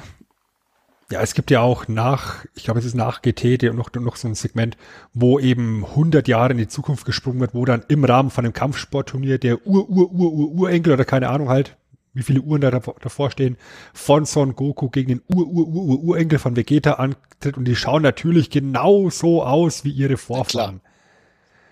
Ja, ja weil Saiyajins verändern ja ihr Aussehen nicht, solange sie reinrassig sind, um, um das Wort weiter reinzubringen. Sehr gut. Ähm, Freunde, habt ihr denn noch was, was wir irgendwie noch loswerden müssen, bevor wir uns verabschieden? Wir könnten noch Dragon Ball Kai oder Kay, wie man es ausspricht, äh, noch ansprechen. Dann machen Sie ähm, das.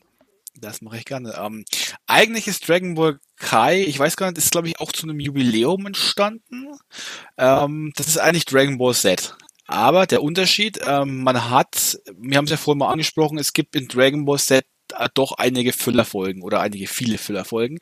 Und Dragon Ball Z Kai wurde ähm, hochpoliert, äh, Filter drüber laufen, äh, laufen lassen, höchst HD, alles was es gibt heutzutage und man hat die ganzen Füllerfolgen rausgelassen. Also es ist eine quasi im Best-of oder das Wichtigste aus Dragon Ball Z wurde da genommen, noch ein bisschen, was es halt passt, zusammengeschnitten, äh, hochpoliert und nochmal frisch veröffentlicht. Also es ist quasi, wer sich nicht alles nochmal angucken möchte von Dragon Ball, die ganzen über 200 Folgen, ähm, kann dann zu Dragon Ball äh, Kai greifen. Ähm, da wird quasi das Wichtigste erzählt. Also da sind die ganzen Füllerfolgen, wie, wie eben Führerschein machen und so weiter, äh, weggelassen sowas, sondern da geht's wirklich Schlag auf Schlag. Äh, das schreibe ich mir mal auf, weil tatsächlich hat mir euer Gespräch ein bisschen Lust drauf gemacht, um ehrlich zu sein. Ja, dann wäre ich aber eher für, für diese Variante für mich selbst, glaube ich. Dann könnte ich dir noch eine Variante anbieten. Guckst du auf YouTube, da gibt's, ich habe es vorhin schon erwähnt, Dragon Ball Z Abridged. Das ist ein Fanprojekt. Die haben die Geschichte von Dragon Ball Z genommen, ich glaube bis zur Cell-Saga und haben das Ganze auf, es müssen 64, irgendwas in der Größe, 64 Roundabout Folgen ähm, zusammengefasst. Die meisten davon gehen nur 10 Minuten. Also das kann man echt gut am Stück weggucken. Es ist eine Dragon Ball Z Parodie über weite Strecken, ähm, wo die Charaktere auch ein kleines bisschen verändert werden teilweise. Also Goku, der generell etwas einfältig ist, ist da halt grenzwertig einfach nur dumm.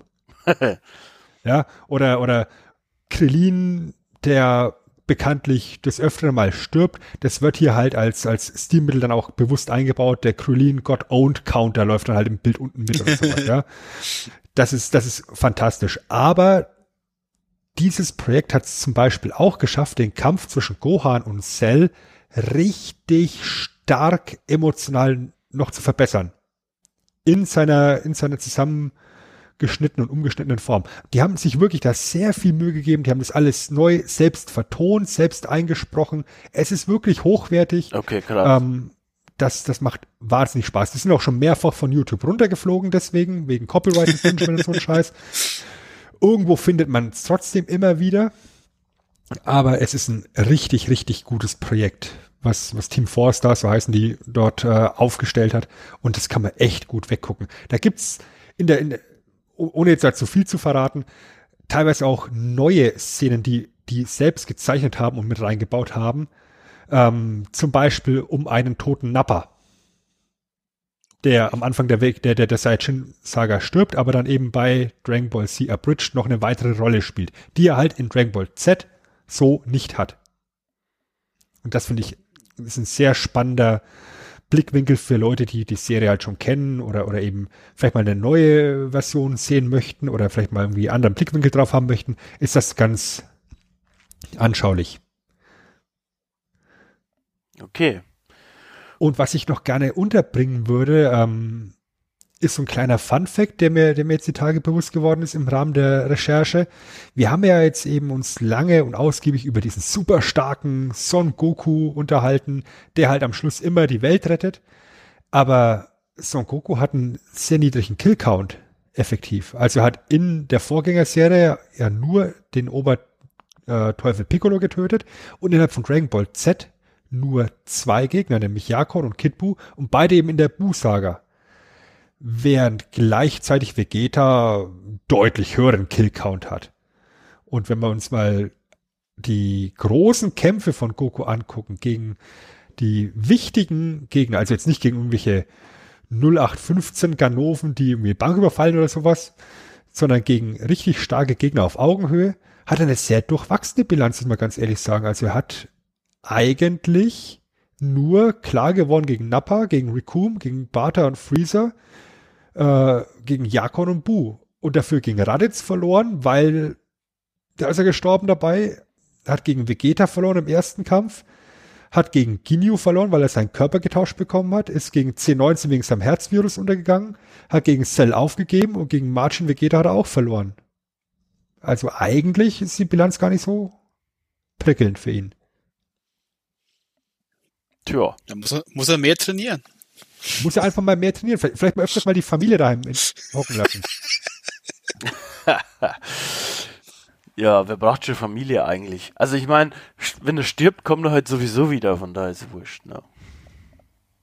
So schaut es nämlich aus. Wenn, wenn er das möchte. Wenn er möchte. Wenn er möchte. Ansonsten sagt er einfach, ich möchte gar nicht wieder beliebt werden. Ich bleib bei Meister Kajo. Ja, der kann es nämlich am besten. Ne? okay, dann würde ich aber sagen, wir machen jetzt hier, äh, um euch zu zitieren, im WTR den Deckel drauf. Ne? Denn das ist. Chris, mach den Deckel sowas von drauf. das ist nämlich hier schon der längste Abgestaubt-Podcast aller Zeiten, der wo gibt. Mit über drei Stunden und zehn Minuten bislang. Ähm, deshalb würde ich sagen, wir verabscheuen uns. Alex, da du der Gast bist, darfst du beginnen. Sehr gerne. Zum einen verabschiede ich mich erstmal hier in aller Freudigkeit, weil es hat mir unglaublich viel Spaß gemacht, über meine Alltime favorite Serie zu reden. Das ist eine Kindheitserinnerung für mich nach wie vor und ein ganz großes Dank an euch beiden. Hat mir Spaß gemacht. Vor allem auch die Vorbereitung. Ich habe da auch noch sehr viel äh, recherchiert und vielleicht hört man uns in der zusammen, in der Kombination vielleicht auch bald wieder. Vielleicht mit einem anderen Podcast. Mal schauen. Stay tuned. Auf Wiederhören. Gut, Sven. Ja, dann ist es jetzt Zeit, nach über drei Stunden den Schrank aufzumachen, den Staubwedel wieder aufzuräumen. In unserem tollen Schrank steht ein abgetrennter Medusa-Kopf. Da hängt ein abgeranzter Poncho. Es steht ein Glas mit einem White Russian da, der unfassbar schlampig gemischt ist. Der Ocarina liegt mit da, gleich neben dem Glas mit einem grünen Lustschrank. Briscoe Schneiders Lederhose und Hans Meisers Xylophon haben wir dort geparkt. Es steht ein Tablettendöschen mit bei, mit einer roten Pille drin. Das heißt, irgendeine feige Sau die blaue genommen. Und natürlich packen wir jetzt anlässlich der Ausgabe heute noch einen Scouter dazu mit, damit wir immer im Bilde bleiben, wie unsere Kampfkraft sich entwickelt. Ja, Chris, äh, wenn er explodiert, dann wissen wir, du hast übertrieben. Okay, okay. An der Stelle möchte ich mich bedanken beim Alex, dass er sich die Zeit genommen hat, äh, uns hier auszuhelfen. Gerne. Ich möchte mich bedanken beim Chris, nicht nur für die Technik, sondern auch, dass er sich darauf eingelassen hat, hier äh, das Thema reinzunehmen, über das, über das im Endeffekt ja keine Ahnung hatte. und, ähm, und hat. Was halt und hat. Was halt irgendwo so eine Herzensangelegenheit von mir persönlich war. Und ich möchte an der Stelle auch gleich mal ankündigen, was unser nächstes Thema wird, weil ich glaube, da hat Chris ein bisschen mehr wieder mitzureden. Denn wir gehen back to the roots. Wenn ihr euch erinnert an Staffel 1, haben wir über Command Conquer gesprochen. Und wir müssen natürlich auch über die große andere Familie der Strategiespiele reden. Nächste Episode wird Warcraft abgestaubt.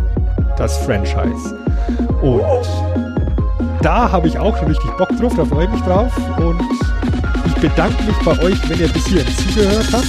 Und ich hoffe, ihr bleibt uns treu und seid dann auch bei Warcraft wieder mit am Start. Euer Feedback hilft uns enorm weiter. Kommentare könnt ihr aber heute nicht mehr auf YouTube hinterlassen, sondern wir haben eigentlich ganz viele Möglichkeiten, wie ihr uns euer Feedback zukommen lassen könnt. Zusammengefasst haben wir das unter feedback.abgestaubt-podcast.de. Falls ihr uns unterstützen wollt, könnt ihr das natürlich sehr, sehr gerne tun. Am besten durch die drei heilige Faltigkeit, wollte ich sagen. Am besten durch die heilige Dreifaltigkeit im Jedi-Zeitalter, nämlich kommentieren, liken und sharen. Mundpropaganda hilft uns enorm weiter. iTunes-Bewertungen sind wichtig und richtig. Ihr könnt uns natürlich ähm, über mehrere Arten anhören und abonnieren. Zusammengefasst haben wir das für euch unter hören.abgestaubt-podcast.de. So, jetzt möchte ich mich noch ganz ausdrücklich auch beim Alex bedanken. Vielen Dank, dass du so spontan Zeit hattest und so viel Zeit genommen hast. Es hat sehr, sehr viel Spaß gemacht. Ähm, ich bin mir ziemlich sicher, dass es nicht das letzte Mal war, dass wir die dass wir dich hier äh, gehört haben. Und natürlich auch vielen Dank an Sven. Es war mir wie immer eine Freude, ein innerliches Blumengießen mit dir hier über Dragon Ball sprechen zu dürfen. Ist immer ein, eine Wonne für mich. Und man möchte und muss jetzt natürlich auch noch auf das andere Projekt vom Sven und vom Alex auch hinweisen, denn zu guter Letzt möchte ich euch noch eine Podcast-Empfehlung geben für den besten deutschsprachigen Wrestling-Podcast Wrestling Talk Radio. Und natürlich haben wir auch im Nerdhurt Radio noch die Comic-Reviews vom Nerdhurt Radio-Chef Matze. Der bespricht in diesem Monat noch ja, Themen rund Batman. Dark Knight 3 wird komplett besprochen. Die kaputte Stadt wird besprochen und alles rund um die Hochzeit mit Catwoman. Ich kann äh, zum Beispiel auch Batman Metal selbst empfehlen. Die ganzen Batman Comics habe ich auch gelesen. Kann man sich geben, solltet ihr mal reinhören. Ja, so, das war's. Vielen Dank fürs Zuhören. Wir hören uns wieder versprochen.